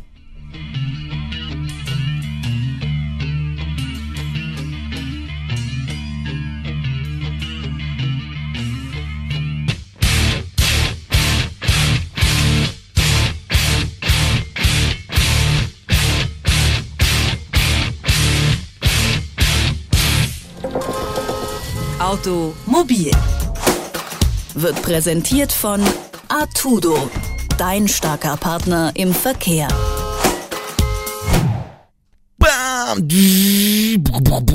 Ich bin mit Motorhead hier. Mein Motorhead heißt Javan. Der hat einen Plan, was Autos angeht. Aber wir reden nicht über herkömmliche Autos, sondern über Elektromobilität. Ja, und das ist nämlich ein ganz spezielles Thema. Das funktioniert in einigen Märkten, sag ich mal, als alter Wirtschaftsjournalist. Zum Beispiel in China, aber auch in den USA natürlich, wo Tesla herkommt. Deutschland ist das Automobilland Nummer eins bislang gewesen. Aber irgendwie flufft das hier nicht so richtig in Deutschland. Was ist das Problem? Warum fahren wir nicht alle mit Elektrokarren? Ja, ich habe den Eindruck, die Bundesregierung hat sich einfach ein bisschen äh, verschätzt. Die wollten ja eine Million Autos, Elektroautos bis 2020 und theoretisch finde ich, könnte das auch funktionieren. Also wenn, wenn ich jetzt mal von mir ausgehe, ich würde so ein Elektroauto kaufen, ich finde das cool. Du vielleicht auch, andere auch. Aber wenn du jetzt mal das beliebteste deutsche Auto, den VW Golf, nimmst, den gibt's ja auch in der E-Version, dann kostet der leider 35.000 Euro aufwärts, also gerade mal doppelt so viel wie der günstigste Benzingolf, den du kriegst und pro Ladung kommst du damit keine 200 Kilometer weit. Gleichzeitig ist der Spritpreis so im Keller, dass sich das einfach finanziell nicht lohnt. Ja, aber das geht auch, auch in anderen Ländern. Also jetzt mal in den USA, ich meine, Spritpreis, das ist ja unterm Strich, ne, ist ja am Ölpreis gekoppelt und das mhm. gilt ja eigentlich für uns alle. Und in den USA, da hat's, da hatte ich das Gefühl, da hat ja irgendwie jeder seinen Tesla schon fast was, das kannst das kann doch nicht alles sein. Ja, also in den USA funktioniert das ganz gut, in China zum Beispiel im Moment auch. Also die Chinesen haben gerade in den letzten Monaten wie verrückt Elektroautos gekauft, aber in diese Zeit fallen dann eben auch sowas wie enorme Smogwerte in China. Also teilweise wurden da in Städten Fahrverbote ausgesprochen, weil man kaum noch gerade ausschauen konnte. Da macht es dann natürlich Sinn, sich ein abgasfreies Auto zu kaufen, wenn man irgendwie mobil bleiben will. Aber ein anderes interessantes Beispiel ist für mich Norwegen. Da hat der Staat mit Subventionen gearbeitet und das heißt, die Leute haben keine Kfz-Steuer für Elektroautos gezahlt, keine Mehrwertsteuer, gratis Parkplätze gekriegt, durften gratis auf die Autobahn, keine Maut und noch viele weitere äh, Vorteile, also vor allem ganz viele finanzielle Anreize. Und es war unfassbar erfolgreich, so erfolgreich, dass jetzt knapp vier, jedes vierte Auto in Norwegen Elektroauto ist und deshalb wird diese Förderung auch schon wieder gekappt. Solche Fördermaßnahmen könnte man jetzt sagen, könnte man in Deutschland auch einführen viele finanzielle Anreize, vielleicht kaufen die Leute dann mehr Elektroautos. Und darüber habe ich mit Stefan Bratzel gesprochen, das ist der Leiter des CAMS Centers, das ist eine mobile äh, Mobilitätsforschungseinrichtung in Bergisch Gladbach. Der ist von diesen Subventionen und Kaufprämien, wie sie jetzt auch so in Deutschland gefordert werden, aber eher wenig überzeugt. Für mich wäre an erster Stelle der Aufbau einer Schnellladeinfrastruktur. Da braucht noch sehr viel Geld äh, und auch staatliche Unterstützung, weil es gibt kein Geschäftsmodell für das Aufstellen und das Betreiben von Schnellladestationen. Da verdient noch kein Mensch mit Geld. Also das wäre für mich äh, das Primäre. Außerdem wäre sehr wichtig, dass an den Batteriezellen gearbeitet wird, der nächsten, übernächsten Generation. Äh, die müssen ja, eine höhere Reichweite am Ende erlauben und müssen günstiger werden. Äh, das wäre aus meiner Sicht sehr viel nachhaltiger, als jetzt eine schnelle Kaufprämie auszuloben, die dann natürlich einen gewissen Effekt hätte, äh, aber nachhaltig wäre das aus meiner Sicht nicht. So, dann ist das Problem also, wir kommen noch nicht wirklich weit mit den Kisten und die Frage, die sich mir da aufzwängt, ist, muss ich eh noch irgendwie fünf Jahre warten oder ähm, wie kriegen wir das Problem gelöst, dass hier mal äh, langsam bessere oder höhere Reichweiten erreicht werden können? Was ist da der Stand der Dinge? Ja, genau. Das Problem ist eben einfach, mit 100, 200 Kilometern kommst du einfach nicht weit. Das will keiner kaufen. Dafür ist es das Geld einfach nicht wert. Aber es ist jetzt auch nicht so, dass typische Benzinreichweiten total ausgeschlossen sind. Also manche Hersteller schaffen das schon heute. Das Model S von Tesla, was du eben schon angesprochen hast zum Beispiel, äh, das soll laut Hersteller zumindest 500 Kilometer schaffen mit einer, einer Ladung sozusagen, nicht Tankfüllung. Das ist natürlich wieder was anderes, hat aber seinen Preis, ist ein Premium-Sportwagen, knapp 70.000 Euro musst du hinblättern. Aber es schaffen auch langsam wohl andere Hersteller, die arbeiten dran, voranzukommen, wollen in den nächsten Jahren noch einige Durch Durchbrüche äh, irgendwie da schaffen, einfach diese Autos weiter voranzubringen, dass sie auch mal 500, 600 Kilometer schaffen.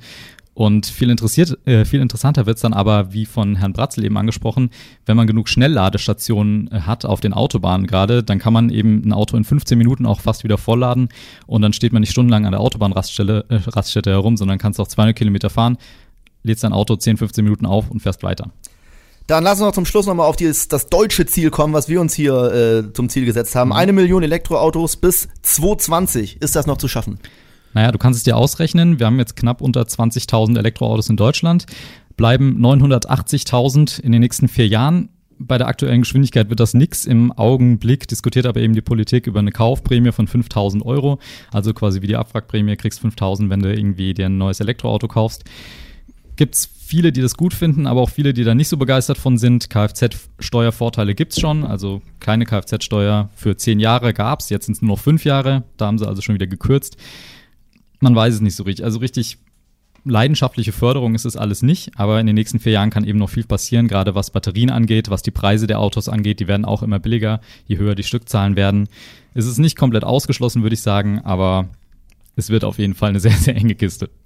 So, an wen müssen wir uns denn richten? Wer ist denn unser Ansprechpartner dieser Sache, wenn es so ein bisschen um Subventionen geht? Ist es Ingo Dobrindt, Werner Dobrindt, Alexander Heinz, Dobrindt. Alexander Dobrindt. Aber Ingo Dobrindt fände ich auch schön. Wir nennen ihn jetzt nur noch Ingo. Das ist ab Ingo. jetzt der Running Gag dieser Sendung. Dann will er Ähm, vielleicht auch mit uns sprechen. Infrastruktur, Grüß August vor dem Herrn.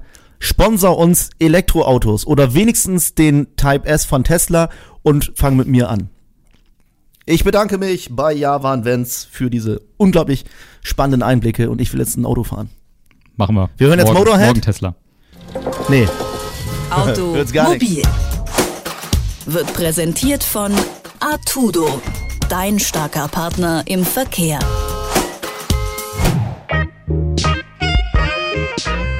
Wir hören jetzt übrigens Bibio, um dich zu informieren, mit dem Song Feeling. Freust du dich, oder? Alter, den mag ich. Ist ganz neu. Darf ich, darf ich sagen, wer jetzt kommt oder muss ich noch irgendwas anderes sagen? Ich bin so ungeduldig. Du musst erst noch sagen, was wir in der Stunde sonst noch vorhaben. Ein Song musst du noch ein bisschen. Ja, das ist ja, auch, Geduld haben. es ist ja auch toll. Es ist ja auch toll, was wir noch vor uns haben. Ja. Zum Beispiel das Interview mit MC René. Und du hast gesagt, wenn du gar nichts schaffst morgens beim Lesen, dann versuchst du bei der Süddeutschen wenigstens das Streiflicht zu lesen. Ah, liebe Leute, das war ein Wink mit dem Zaunpfahl, der mich genau zwischen den Hörner getroffen hat. Das Streiflicht kennt ihr, müsst ihr kennen. Ich mache das immer so, ne? Ich habe die Süddeutsche Zeitung im Abo, aber ich lese sie fast nie. Ich lese das Streiflicht und dann ist irgendwie auch, dann bin ich schon wieder im Internet und, und guck mir GIFs an oder Katzenvideos. Aber das Streiflicht lohnt sich. Jedes Mal. Zum Beispiel jetzt auch mit dem Themenschwerpunkt Oktoberfest war es doch, oder? Heute? Uh, ich weiß gar nicht. Heute. Ich glaube ja, da war was. Ich habe es heute nicht gelesen, weil ich ja den ganzen Tag im Zug saß. Hm, nee, pass auf, ich habe es gestern eingesprochen. Das macht, ich mache es noch komplizierter. Du weißt es auch. Ja, Er ja. weiß besser als ich. Ja, ja. Aber wir hören das ganz genau dann um halb, aber ich glaube, es geht um Singles. Äh, und um Singlebefragung und um Paare und so. Da ist, glaube ich, das große Thema heute im Streiflicht. Singles, Oktoberfest, kann man, wenn man Ja, lange drüber nachdenkt. Ja, ja, ja. Naja, wir, wir, werden ja alle sehen, was um 18.30 Uhr aus den Boxen von Detektor FM äh, herauskommt. Und wir beschäftigen uns mit auch einem anderen Lieblingsthema von dir, nämlich E-Sports. Oh, mega Riesenthema, genau. Ach, ja, das ist, die geilsten Nuggets, die Gold Nuggets, die Kracher, die mit den weichen Stellen, die gleichzeitig knusprig sind, die kommen alle noch. In der Absolut. nächsten Stunde. In dieser Stunde. Hier auf Piratensender Powerplay. Mit Mike und Tommy.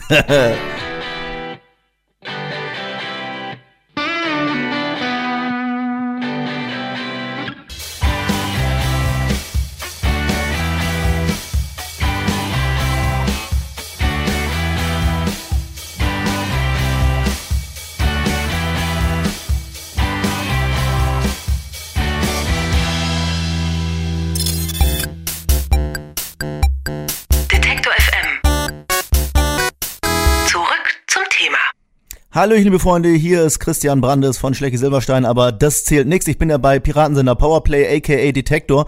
Und ich habe mir gerade Luft zugefächert, ich habe rote Pusteln überall, weil ich jetzt ein Interview führen würde, das alles andere als journalistisch ist. Es ist absolut subjektiv, denn ich habe einen Gast, MC René. Hallöchen. Ja, ich grüße dich. So, also wenn meine Stimme ein bisschen zittert, dann liegt das daran, dass ich wirklich ein Fan bin und nicht so, wie man, wie immer so andere sagen, hey, äh, ich bin ein Fan. Ich bin wirklich ein Fan. Und ich soll ich dir mal sagen, ab wann ich Fan wurde? Ja, sag. Ab ein Tape namens Bernd. Ah, witzig. Ähm, äh, aber das, also wir haben ja auch einen Themenschwerpunkt, beziehungsweise lege ich jetzt einfach mal einen Themenschwerpunkt. Ja. Ähm, und was, was, es gibt so eine Sache, die frage ich mich die ganze Zeit. Gibt es eigentlich schon alte Rapper?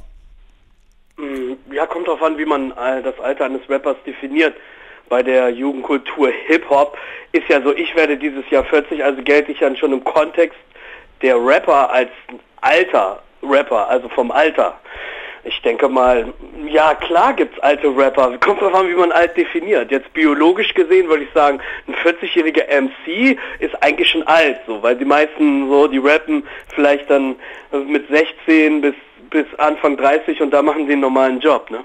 Ja, eben, also man muss es halt, eben, das ist ja auch eine Frage, äh, kann ich davon leben, aber du bist ja immerhin immer noch aktiv ich find's halt nur so interessant, wenn man jetzt zum Beispiel durch Berlin äh, läuft, ja. dann hat man, ich habe das Gefühl, da gibt's so viele schon so Comeback-Tourneen, die mir immer so ein, so ein ja. bisschen sauer aufstoßen. Letztens war MOP ja. in Berlin ja. Und ich habe mir auch sagen lassen, der eine von den beiden, der hat sich nur noch an seinem Mikrofonständer festgehalten. Ja. das ist so schade. Ich finde, ja. ich finde es ich find's geil, wenn Leute weitermachen, aber äh, man kann sich auch so ein bisschen entzaubern, was so die eigene Legende angeht. Ja, aber ich glaube, das liegt eher daran, aus welchen Motiven man Dinge macht. Also wenn jetzt man jetzt gar keine anderen äh, Möglichkeiten mehr hat, so seinen Lebensunterhalt zu generieren, aber jetzt nicht mehr so mit der Leidenschaft und dem Hunger dabei ist, dann entzaubert sich natürlich diese, dann entmythologisiert sich das oder entmystifiziert sich das, weil die Leute sind dann richtig aufgedunsen, fett und, und du merkst, die haben eigentlich keinen Bock, die machen das nur, weil noch ein paar Fans in Europa ähm, so den alten Kult feiern und in Amerika kein Hahn mehr danach kräht. Aber es gibt ja auch positive Beispiele von Rappern, die älter sind oder so, wo das, wo das ganz geil ist, wenn die noch rappen, zum Beispiel Carmen hat ein super Album auch noch mal gemacht und da war auch schon über 40.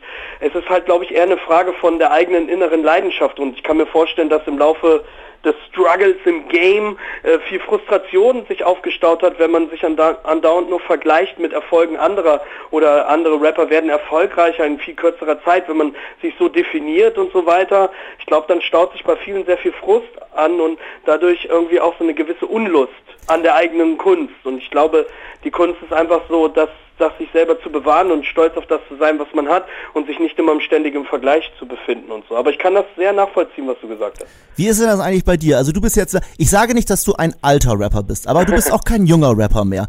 Ähm, ja? Ist es denn, ähm, ich glaube, dass man schon dann über so eine gewisse Altersmilde verfügt ähm, und du musst die nächste Frage auch nicht beantworten, wenn du nicht möchtest, aber geht einem das manchmal auf den Sack, ähm, wenn man sieht, wie jetzt irgendwelche jüngeren Artists komplett nach vorne, vorne gejubelt werden, denen irgendwie teilweise die Roots, die Skills fehlen, die die einfach mal die richtige Koop äh, verpasst oder eingegangen sind? Oder würdest du sagen, du ruhst da jetzt gerade in dir selbst?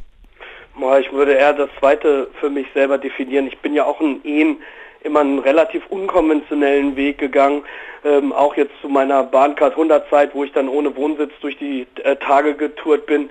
Und ich weiß ja auch, wie es ist, auch in den Charts zu sein oder dann auch mal mehr Geld zu verdienen. Und im Grunde genommen, wenn ich diese Erfahrungswerte vergleiche, so fühle ich jetzt äh, mich, mich wesentlich ähm, mit mir selber im Rein. Aber es hat auch was damit zu tun, dass man sich selber dann auch kennengelernt hat und so. Und wenn ein MC so in zwei Jahren seinen Überhype hat und so weiter nach vorne geht, ich weiß ja, dass das nichts bedeutet für das, für, für, für das Innere oder für die Musik. Es ist eigentlich noch eher eine Last. Diese Last ist weg. Und ähm, dann finde ich für mich so auch dieses Netzwerk, was man sich über die Jahre aufgebaut hat. Auf einmal entdeckt man alte Kollegen wieder, mit denen man dann zusammen Musik macht oder was. Das finde ich halt viel wertvoller. Und außerdem auch stolz auf die eigene äh, äh, Langlebigkeit zu sein. Ich sage, wow, ich rap schon seit über 20 Jahren und, und das muss man erstmal toppen. So. Da kann es noch so oft in den Charts sein. So im Grunde genommen definiere ich mich nicht über den Vergleich mit dem Erfolg anderer, sondern einfach auch mit der Freude an der Musik, die ich jetzt habe und so da ist mir gerade, wo du sagst, Freude an der Musik, da äh, bin ich letztens über etwas gestolpert, das hatten wir live im Büro. Das sind ja deine Facebook-Sessions. Das finde ich. Ach so, Reams-Tag. Ja, Mann. Das der achte Tag der Woche. Ja, das ist, äh, also für alle, die das nicht wissen, ist, das ist schon regelmäßig, ne? Dann öffnest ja, du klar, quasi also live ja, die Pforten ähm, in deinen. Ja. Erklär's mal selbst. Ja, ich weiß nicht, also so durch diese Facebook Mentions App ähm, habe ich halt mit meinem Handy oder iP ähm, iPad die Möglichkeit, ähm, live on air zu gehen und Spontanität, das ist, das ist, das macht mir sehr viel Spaß und auch, es ist ein bisschen strange, du bist alleine vor deinem Rechner oder Telefon und ziehst dann die Show ab, bist aber eigentlich allein im Raum, so. Wenn man sich dann so aus der Vogelperspektive sieht, ist das irgendwie verrückt, trotzdem sind ja Menschen vor ihren Rechnern und. Wir saßen mit fünf Mann da und haben es gefeiert. Hm? Wir saßen mit fünf Mann im Büro und haben ja, geglotzt. ich habe ja, ich würde, ich will mich ja auch orientieren nach dieser ganzen Strukturhaftigkeit, wie man solche Formate aufzieht. Aber ich habe mir selber vorgenommen, ich mach, ich versuche das so vielleicht zweimal im Monat oder so zu machen. Und und es ist ja ein Wirr auch. Ne? Also ich habe irgendwelche Beats, die mir gefallen von Leuten, die vielleicht keiner kennt, die aber einen guten Sound machen. Da gibt es ja viele von in Deutschland. Und freestyle ich oder erzähl mal einem vom Pferd Es ist auch ein bisschen befreiend. Ich habe ja früher Mix Reward Deluxe moderiert bei Viva und da habe ich mich doch schon immer im Korsett eines Formats sehr beengt gefühlt und vielleicht da auch nicht so meine Stärken ausspielen können, weil man ja im Format gebunden ist, wie jetzt auch im Radio oder so. Du hast so und so viel Sprechzeit, je nachdem, wo du bist. Ne? Und das ist da ja völlig egal. Es geht ja um nichts. Nee, eben, aber das ist auf jeden Fall sehr kurzweilig. Jetzt noch eine Frage, äh, Christian Bollert, der neben mir sitzt, der hier der Chef des Jans ist. Du wirkst mich ab, wenn ich hier zu lange quatsche, aber ich habe noch eine Frage, das kommt halt daher, äh, warum ich diesen MC René so feier, ist natürlich auch, weil er äh, Freestyle nach, nicht nach, nach vorne gebracht hat, aber auf jeden Fall immer einer der führenden Freestyler war. Das fand ich immer am faszinierendsten und das hat mir am meisten Spaß gemacht, wenn Leute wirklich spontan was aus dem Hut gezaubert haben. Ähm, aber jetzt mal ähm, Hand aufs Herz ist das, wo wir auf diese blöde Altersfrage kommen, Ja. hat man schon manchmal so, so Aussetzer beim Freestylen, dass man sagt, Menschenskind, so früher, Mensch, da, da ist mir das doch noch eingefallen? oder, oder sagst du, das flutscht noch? Nee, also das kann ich jetzt noch nicht bei mir feststellen. Zum Glück, also ich weiß nicht. Das ist ja wirklich auch, der Freestyle ist ja dann immer so, so ich will mich selber dafür entscheiden, wann ich es mache und nicht die anderen. Und äh, im Grunde genommen kann ich das aber nicht so unterschreiben. Ich weiß nicht, es gibt dann auch viele Momente, da bist du so frei und so, und dann ist ja wie Meditation, wenn du schaffst, gewisses, äh, äh, also dein Umfeld oder um dich umherum komplett auszublenden, so, da bist du gut in Dingen. Und das hat was auch mit dem Freestyle zu tun, weil wenn ich das ausblende, muss ich ja nicht mehr denken. Also es ist ja auch egal, wie alt ich bin, wenn ich alles ausgeblendet habe, dann kommt ja der Freestyle immer am besten, weil es der direkte Durchlauf der Inspiration ist so. Okay, da bin ich aber froh, dass es. das Also ich hoffe so. Ich meine, gut, ey, wenn du freestyles hier oder da, jeder hat ja seine Meinung. Der eine sagt, ja, ich fand das früher besser, oder der eine sagt, nee, ich finde es jetzt besser. Also das ist eine absolut subjektive Erfahrung und ist eine Tagesformfrage, kein kein Ding, ne? Jetzt die Frage, mein Lieber. Gibt es nochmal ein Freestyle-Tape? In, in Hm. Bernd-mäßig? Oder, oder habe ich eins verpasst? Äh, nee, also ähm, weiß nicht, also die, diese Freestyle-Tapes sind ja auch in einer bestimmten Zeit entstanden. Man ja. hat halt viel mit Kassette noch gearbeitet oder Minidisc, das tote Format. Und ähm, da haben wir halt viele Sachen. Ähm, mittlerweile, wenn ich ins Studio gehe, ist dann schon so, okay, ich habe einen guten Text geschrieben oder improvisier was oder mach die Hook. Ich würde das gerne nochmal machen, aber allerdings dann zusammen mit einem zweiten MC. Am liebsten würde ich zum Beispiel mit dem Retro-Gott machen. Das mit habe ich mir gedacht. Zusammen. Ne, also weil das sind MCs, so da inspiriert man sich. Also damals gab es ja Beats aus der Bude mit DJ Lifeforce und Specs und ich haben praktisch ähm, jeweils eine halbe Stunde gefreestylt, dann war die Seite zu Ende, umgedreht, weiter. Also in so einem Fluss der Session. Alleine mich ins Studio zu stellen, okay, jetzt einen Freestyle zu kicken, die Dynamik im Dialog, so das würde mich ähm, auf einem Freestyle-Tape sehr reizen. So. Wurdest du schon mal angequatscht irgendwie von wegen so, ey, wie sieht's denn aus hier, äh, René? Lass uns jetzt mal hier was, was, was äh, abziehen? Oder wahrscheinlich Wie ständig, meinst oder? du das für ein, für ein Tape oder was? Ja, so hier, wir machen Freestyle-Tape. Machen die Leute überhaupt noch Freestyle-Tapes? Gibt's das überhaupt noch? Ich weiß gar Ich nichts. glaube nicht. Also ich denke mal, das sind so Sachen wie, die, die Jungs sind im Studio und haben ihre Tracks aufgenommen und vielleicht machen die dann Pause, trinken ein paar Bier, rauchen, rauchen eine Sportzigarette und äh, vielleicht ist es dann so, dass die Situation so entspannt ist, ey komm, lass uns noch ein bisschen Flachs machen. Weil Freestyle ist auf jeden Fall Spa der Spaß, spontan mit Worten zu jonglieren und das ist dann auch in einer ungezwungenen Atmosphäre. Es gibt auf jeden Fall in irgendwelchen Kellern in Dortmund oder wo auch immer definitiv MCs, die das machen so, ne? Da muss man halt heute, wie bei allen Sachen früher, man muss ein bisschen mehr diggen, also ein bisschen mehr suchen, bevor man was Gutes findet. Die Nadel im Heuhaufen so ist natürlich dann auch noch ein bisschen schwieriger zu finden, weil es ja viel mehr Output gibt. Dann sage ich jetzt mal was. Ich mache jetzt mal die Initiative Ja zum Freestyle, nachdem ich heute schon die Initiative Ja zur IBAN ausgerufen habe. Leute, ihr müsst mehr freestylen, traut euch was und haut das, lad das Ganze irgendwo hoch auf irgendeinem Kanal und veröffentlicht das Ganze dann unter Zeugen Renés, Hashtag Zeugen Renés. Ich möchte mir ein paar mehr, aus der Rhymestology Kirche, genau. Ich möchte mehr Freestyles hören. Traut euch, do it. Yeah. René, ey, super cool, äh, nettes Gespräch, hätte ich noch Ja. stundenlang weiterführen können. Wann bist du denn mal wieder in Berlin? Weißt du das schon? Mm, Ja, ich vermute vielleicht jetzt im, ich mache ja so eine äh, Jubiläumsshow in Köln zu meinem 40. so ähm, im Gloria am 16.09. und ich möchte vielleicht auch, ähm, je nachdem, ob ich dann vielleicht einen neuen Release oder so habe, natürlich auch wieder in Berlin sein. Aber ich denke, wenn dann frühestens auftrittstechnisch definitiv auch im Herbst oder so. Du, vermute sonst komm hier einfach nach Köln. Wann ist das nochmal? Äh, 16.09. Ja, bis herzlich eingeladen. Ey. Das wird auf jeden Fall ein schönes Zusammentreffen Bitte von sehr. alten und neuen Kollegen. Ja, schön. Bin ich da? Jetzt, also dann, da, da, jetzt mache ich mal eine Überleitung. Da gewinne ich, da kann ich nur gewinnen, wenn ich da hinkomme. Ja. Wir haben ja noch so ein, so ein Gewinnspiel. Ähm, die Gewinnmechanik funktioniert folgendermaßen. Du musst jetzt eine Zahl zwischen 1 und 9 sagen und damit wird einer reich beschenkt. 8. Die 8. Alles Yeah. klar. René, äh, super, mega lieben Dank. Es war Ja, mir gerne. ein Fest. Ähm, Ich bin in Köln, ne? Und dann äh, gucke ich mal, was da geht. Ja, sag mir bitte vorher Bescheid. Kriegen wir hin. Ich habe jetzt ja deine Nummer. Sie lautet 0 als Ciao. Cool. Also, mach's gut. Ciao. Every time I'm alone with you. Time to count MCs in this place to be. Not five, not four, not two, just three. Like three the, the, the hard way.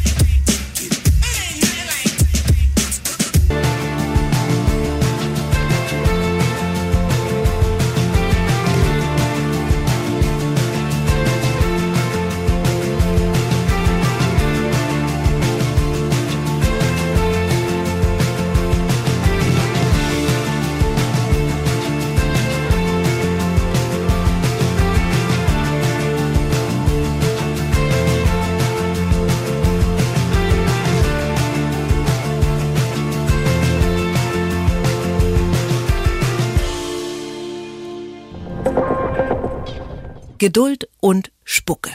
Die Do-It-Yourself-Serie bei Detektor FM präsentiert von New Swedish Design. Einzigartige Produkte und Zubehör für IKEA-Möbel. So, liebe Freunde, jetzt mal Hand aufs Herz. Wer hört denn eigentlich noch Schallplatten? Da gibt's einige. Die sind, ich bin so ein fresher Typ, ich habe ja wieder die Minidisc für mich entdeckt. Eine einzige habe ich noch. Aber ähm, es, ist, es ist tatsächlich so, wir haben uns gerade drüber unterhalten, dass, ähm, dass die Verkäufe anziehen. Knallhart, also ähm, da, da gibt's äh, Zuwächse. Das heißt, wir müssen uns auch mal langsam drüber Gedanken machen. A, akzeptieren wir jetzt die Schallplatte in unserer Mitte und B, wo lagern wir die eigentlich? Wir können die nicht einfach so im Auto rumfliegen lassen, zumal wir sie auch im Auto nicht hören können. Aber ähm, das ist jetzt gerade unser Thema. Die Lagerung von Vinyl. Marie, Ja, hi. was, wie stellst du dir das vor? Oder wie macht man das? Ja, äh, wie macht man das? Ähm, klassisch eigentlich im Regal, ne? Je größer die Sammlung, desto größer muss das Regal sein. Und die meisten haben dann diesen Klassiker von Ikea, das Expedit-Regal, das jetzt anders heißt, aber egal. Und es hat halt die perfekten quadratischen Maße. Jede Platte passt da rein, aber so ein bisschen individuell mag man es ja doch auch haben. Also wieso nicht einfach das Plattenregal selbst bauen? Und naja, das folgt eigentlich den Regeln wie jedes Regal bauen. Holz ist okay, Metall ist okay, Steine dazwischen, was auch immer, alles ist möglich. Hast du, bist du selber ein, ein Vinylsammler? Äh, ja, aber die Sammlung ist noch relativ klein, das müssen wir jetzt hier nicht so ausweiten. Na, wir hatten gerade, haben wir nicht eine Geschäftsidee gehabt? Ich sag das jetzt mal, es man darf es nicht machen. Also ich verschenke jetzt gerade oder wir verschenken hier gerade Millionen und zwar der Vinylbrenner äh, per USB quasi. So ein kleines, das ist sozusagen, ja, man kann sagen, die externe Plattenpresse.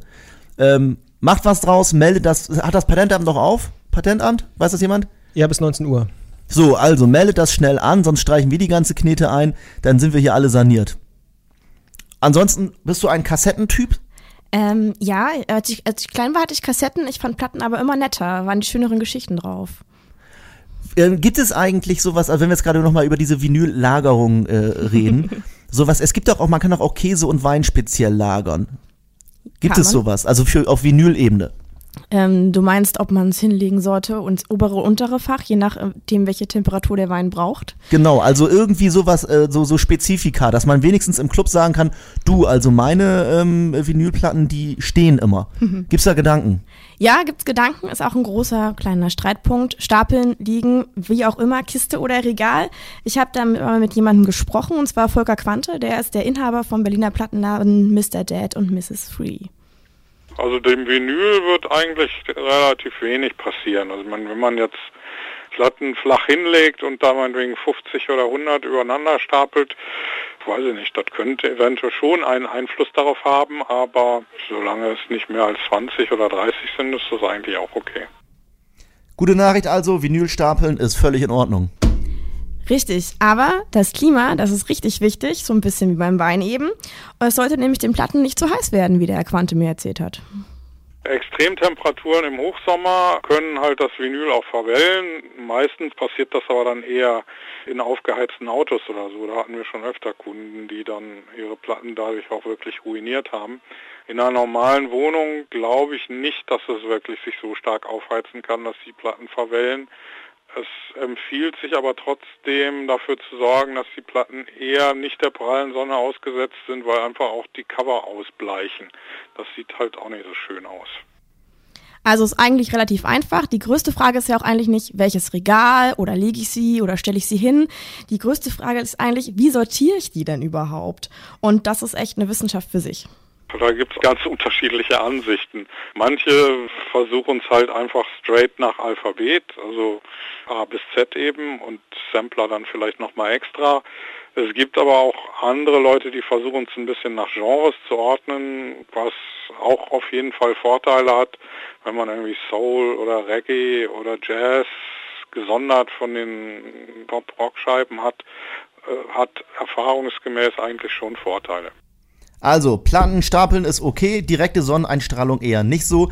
Nächste Frage natürlich, wie ist es mit dem Saubermachen? Mit dem Tuch oder mit der Zunge? Was weiß der Volker Quante? Ja, der Volker Quante weiß da richtig viel und ich bekenne mich schuldig, das habe ich ihm nämlich nicht gesagt. Ich habe das Tuch bisher benutzt, ich werde es nie wieder tun. Ich die Zunge. oh, das ist teilweise eine Wissenschaft für sich. Also wir machen es bei uns im Laden immer nur mit einer Carbonbürste, also nicht mit einem Plattentuch oder sowas. Carbonbürste ist halt dafür bekannt, dass sie eben den Staub gut aus den Rillen holt und dass sie die statische Aufladung relativ gering hält. Wenn man das mit einem Plattentuch macht oder so, das ist eigentlich nicht so gut. Wenn die Platten dann schon gebraucht gekauft sind, teilweise vielleicht auch verschmutzt sind, dann kann man die natürlich auch waschen. Es gibt auch Waschanlagen, also so Plattenwaschmaschinen, sagen wir mal so, die gehen auch von ganz einfach, einfach einer Plastikwanne, wo man dann die Platte einspannt und da durchzieht, bis zu aufwendigeren Sachen. In der Regel hört man da immer Gutes davon, wenn man eine Platte gut gewaschen hat, dass danach die wirklich besser klingt. Ich sage einfach, äh, Platten, die dreckig sind, einfach wegschmeißen und sich eine neue brennen mit dem äh, USB-Plattenbrenner, äh, Plattenpresse von Detektor FM. Das ist unsere Innovation. Wir haben heute wieder viel gelernt. Ähm, ja, kommenden Freitag bei Do It Yourself, Geduld und Spucke, Arbeitsplatz schicker machen. Schick. Geduld und Spucke. Die Do It Yourself Serie bei Detektor FM präsentiert von New Swedish Design. Einzigartige Produkte und Zubehör für IKEA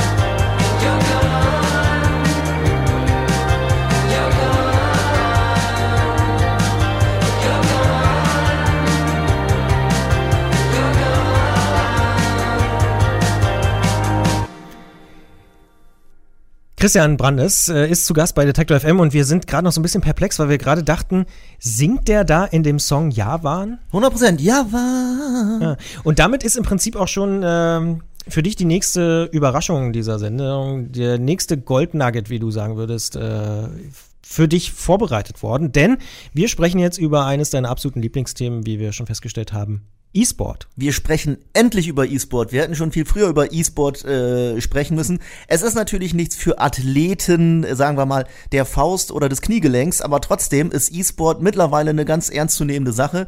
Und ich find's overgeil, dass ihr jetzt eine eigene E-Sport-Sendung habt, über die der gute Javan noch was viel mehr erzählen wird, denn er wird sie auch hosten. Richtig. Und der Javan ist natürlich auch im Studio. Hallo Javan. Ja, hallo, nochmal. ja. Ähm, ja, ganz genau. Wir äh, machen eine neue E-Sport-Sendung. Äh, wir versuchen das ein bisschen so aufzuziehen, dass es zwar auch für Menschen, die mit E-Sport was anfangen können, interessant ist, aber auch so einen, einen kleinen Einstieg für die geben, die eben nicht so richtig viel bis jetzt damit anfangen können. Dazu gehöre ich übrigens auch. Ich bin der Moderator dieser ganzen Geschichte und mein Co-Moderator Fabian, der ist der mit ganz viel Ahnung und ich bin der Neuling im Thema. Und wir waren auf der Dreamhack in Leipzig, haben da mit dem Profi Counter-Strike Team Mousesports ge äh, gesprochen, mit dem Spieler TLO Dario Wünsch äh, aus Leipzig auch, mit den Rocket Beans, mit Chris Hesse von Schenker, die haben die Dreamhack nach Deutschland geholt, dieses Gaming Festival. Und dazu haben wir noch einen Amateurspieler begleitet. Ich laufe ein bisschen über die Dreamhack und erzähle, wie mir das alles so gefallen hat und wie mir das alles so auffällt, was mir dort so auffällt. Und das ist unser Konzept heute zum ersten Mal. 20 Uhr geht's los. Ich bin total gespannt und freue mich Ich sehr auch. auf die Sendung. Ja. Was ist dein Lieblingsspiel? Mein Lieblingsspiel ist im Augenblick äh, PES 16 Pro Evolution Soccer. Ähm, ich muss mal ganz kurz sagen, ich bin enttäuscht von FIFA Soccer 2016. Aber lass uns nicht über Religion reden. ähm, ich will etwas, ich will aufrufen, wenn ich hier schon mal die Gelegenheit habe. Ich brauche einen Hacker. Jemand, der bei FIFA 16, auch wenn ich es aktuell nicht mehr spiele, in die äh, Root-Datei eindringen kann und es mir ermöglicht, dass ich die äh, Audiokommentare, die immer scheiße waren und auch immer noch scheiße sind, dass man die Audiokommentare ersetzen kann, dass ich praktisch selber etwas einsprechen kann und dann kommt es anstatt der Kommentare, die jetzt gerade da sind. Dann könnte man zum Beispiel so einen scheiß Bayern-Pack zum Download anbieten, dass es eben nicht mehr Bayern heißt, sondern scheiß Bayern und dass man sagt, äh, Arjen Robben ist nur noch der Schwindsüchtige. Das möchte ich gerne realisieren und ich hoffe, ich finde über diesem Weg jemand, der sagt, A, ich möchte das auch und B, ich krieg's hin. Vielleicht kommt ja jemand und meldet sich bei dir. Eine sehr schöne Idee auf Ja. jeden Fall. Hashtag scheiß Bayern. Ich glaube tatsächlich, dass du da einen absoluten Nerv triffst, denn ich höre auch ständig, dass sich die Leute über die äh, Kommentatoren aufregen. Schon immer. Wolf Christoph Fuß ist es in diesem Jahr und Frank Buschmann. Genau. Ich habe übrigens, Frank Buschmann, geiler Typ auf jeden Fall. Das liegt einfach nur eher daran, du hörst es halt hunderttausend Mal und wenn du irgendwas hunderttausend Mal hörst, das hatten wir schon mit den Loops, irgendwann geht's dir auf den Sack. Und es ist einfach auch nicht subjektiv genug. Fußball ist eine subjektive Angelegenheit und so sollen die Kommentare auch sein. Am besten einfach irgendwie so ein, so ein Mod, dass man sich ganz bequem die MP3s reinziehen kann, dann wäre mir schon geholfen. Das sozusagen als kleiner Wunsch und Aufforderung an unsere Hörer, wenn ihr oder sie Lust haben, äh, Christian Brandes zu helfen, FIFA besser zu machen. Ja. Das, das ist ja der, der Anspruch. Dann äh, meldet euch oder melden Sie sich. Und heute 20 Uhr E-Sport mit Javan und Fabian. Äh, auch sehr spannend. 20 Uhr Detector FM gibt's natürlich auch als Podcast, ne? Natürlich. Absolut. Bei iTunes und so weiter, wo man Podcasts hören kann.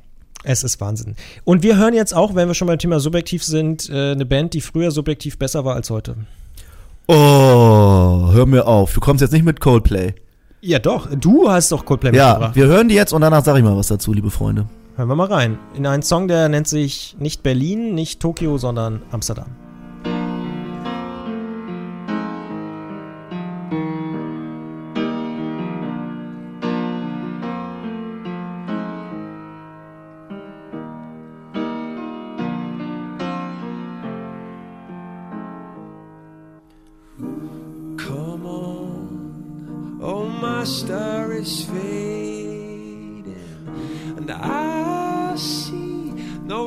Zack, aus, jetzt mach weg, mach weg. Komm, das, das sind die, das dür wir dürfen das gar nicht zu Ende spielen. Natürlich war es ein traumhaft schöner Song von diesem traumhaft schönen Album A Cold Rush to the Blood. Äh, Blood, Blood, Blood äh, siehst du? A Rush of Blood to the Head. So, meine ich ja, von Coldplay.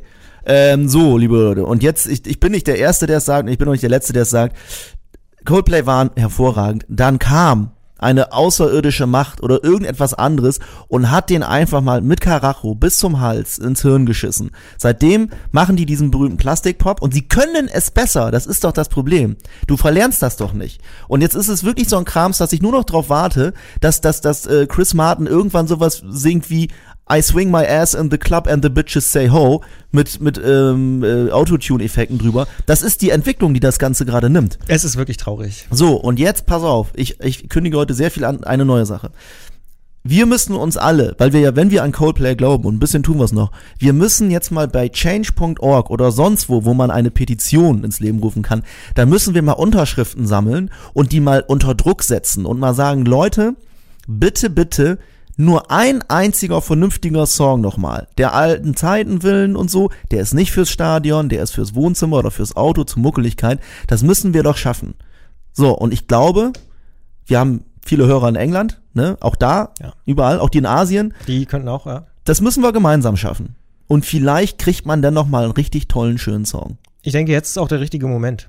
Einfach. Ja, es ist auch mal gut. Die haben doch das Geld. Ja. Also entschuldige mal. Nee. Das, es kann doch nicht ums Geld gehen. Glaube ich auch nicht. Könnten wir auch eine ganze ähm, Special-Sendung draus Da machen. könnten wir drei Stunden drüber reden, glaube ich. Wer hat den ins Gehirn geschissen? Aber was dir vielleicht gar nicht aufgefallen ist, die drei Stunden sind schon im Prinzip komplett um. Wir haben es schon wieder fast geschafft oder was heißt fast geschafft? Das ist, ich habe das Gefühl, wir haben gerade erst angefangen, ehrlich gesagt, aber Jetzt sind wir heiß. jetzt sind wir eigentlich erst richtig warm gelaufen. Das ist immer das Gleiche. E- E-Sport-mäßig. Ja. Naja, jetzt ist aber auch schon wieder Zeit, sich zu verabschieden. Ich sage an dieser Stelle im Namen vom Detektor FM-Team und von allen Hörern, auch in England äh, und in Asien. Und in Asien. Ja, äh, vielen Dank, Christian Brandes, äh, für diese Gastmoderation. Hat uns sehr gut gefallen. Wir sind gar nicht so richtig dazu gekommen, über dich zu reden. Aber es war trotzdem sehr interessant. Ich spiele auch keine Rolle. Oh. Aber wir sind heute wieder die, die Übergangsmeister. Erstmal bedanke ich mich natürlich für die Einladung. Es hat mir sehr viel Spaß gemacht. Und wirklich, time is flying, wie der Italiener sagt. Wir haben noch einen Menschen hier und das ist, ob ihr es glaubt oder nicht, ein junger Künstler aus Bremen. Das ist mein Schwiegervater, Mano. Ähm, ich will jetzt hier nicht einfach nur meinen Schwiegervater ans Radio hauen. Ich bin bereits mit seiner Tochter verheiratet. Ich habe da überhaupt nichts mehr zu gewinnen und nicht mehr zu verlieren. Es ist ein wirklich sehr schöner Song und er macht richtig geile Mucke. Er macht Folk und es gibt einen Song, der heißt Wolken über Meppen. Das ist Fußballromantik pur und ein sehr schöner Song. Hier ist Mano. Ich lernte Fußball spielen beim SV Meppen. Als Torjäger kam ich ganz groß raus. Lief mehr aus der ersten Bundesliga.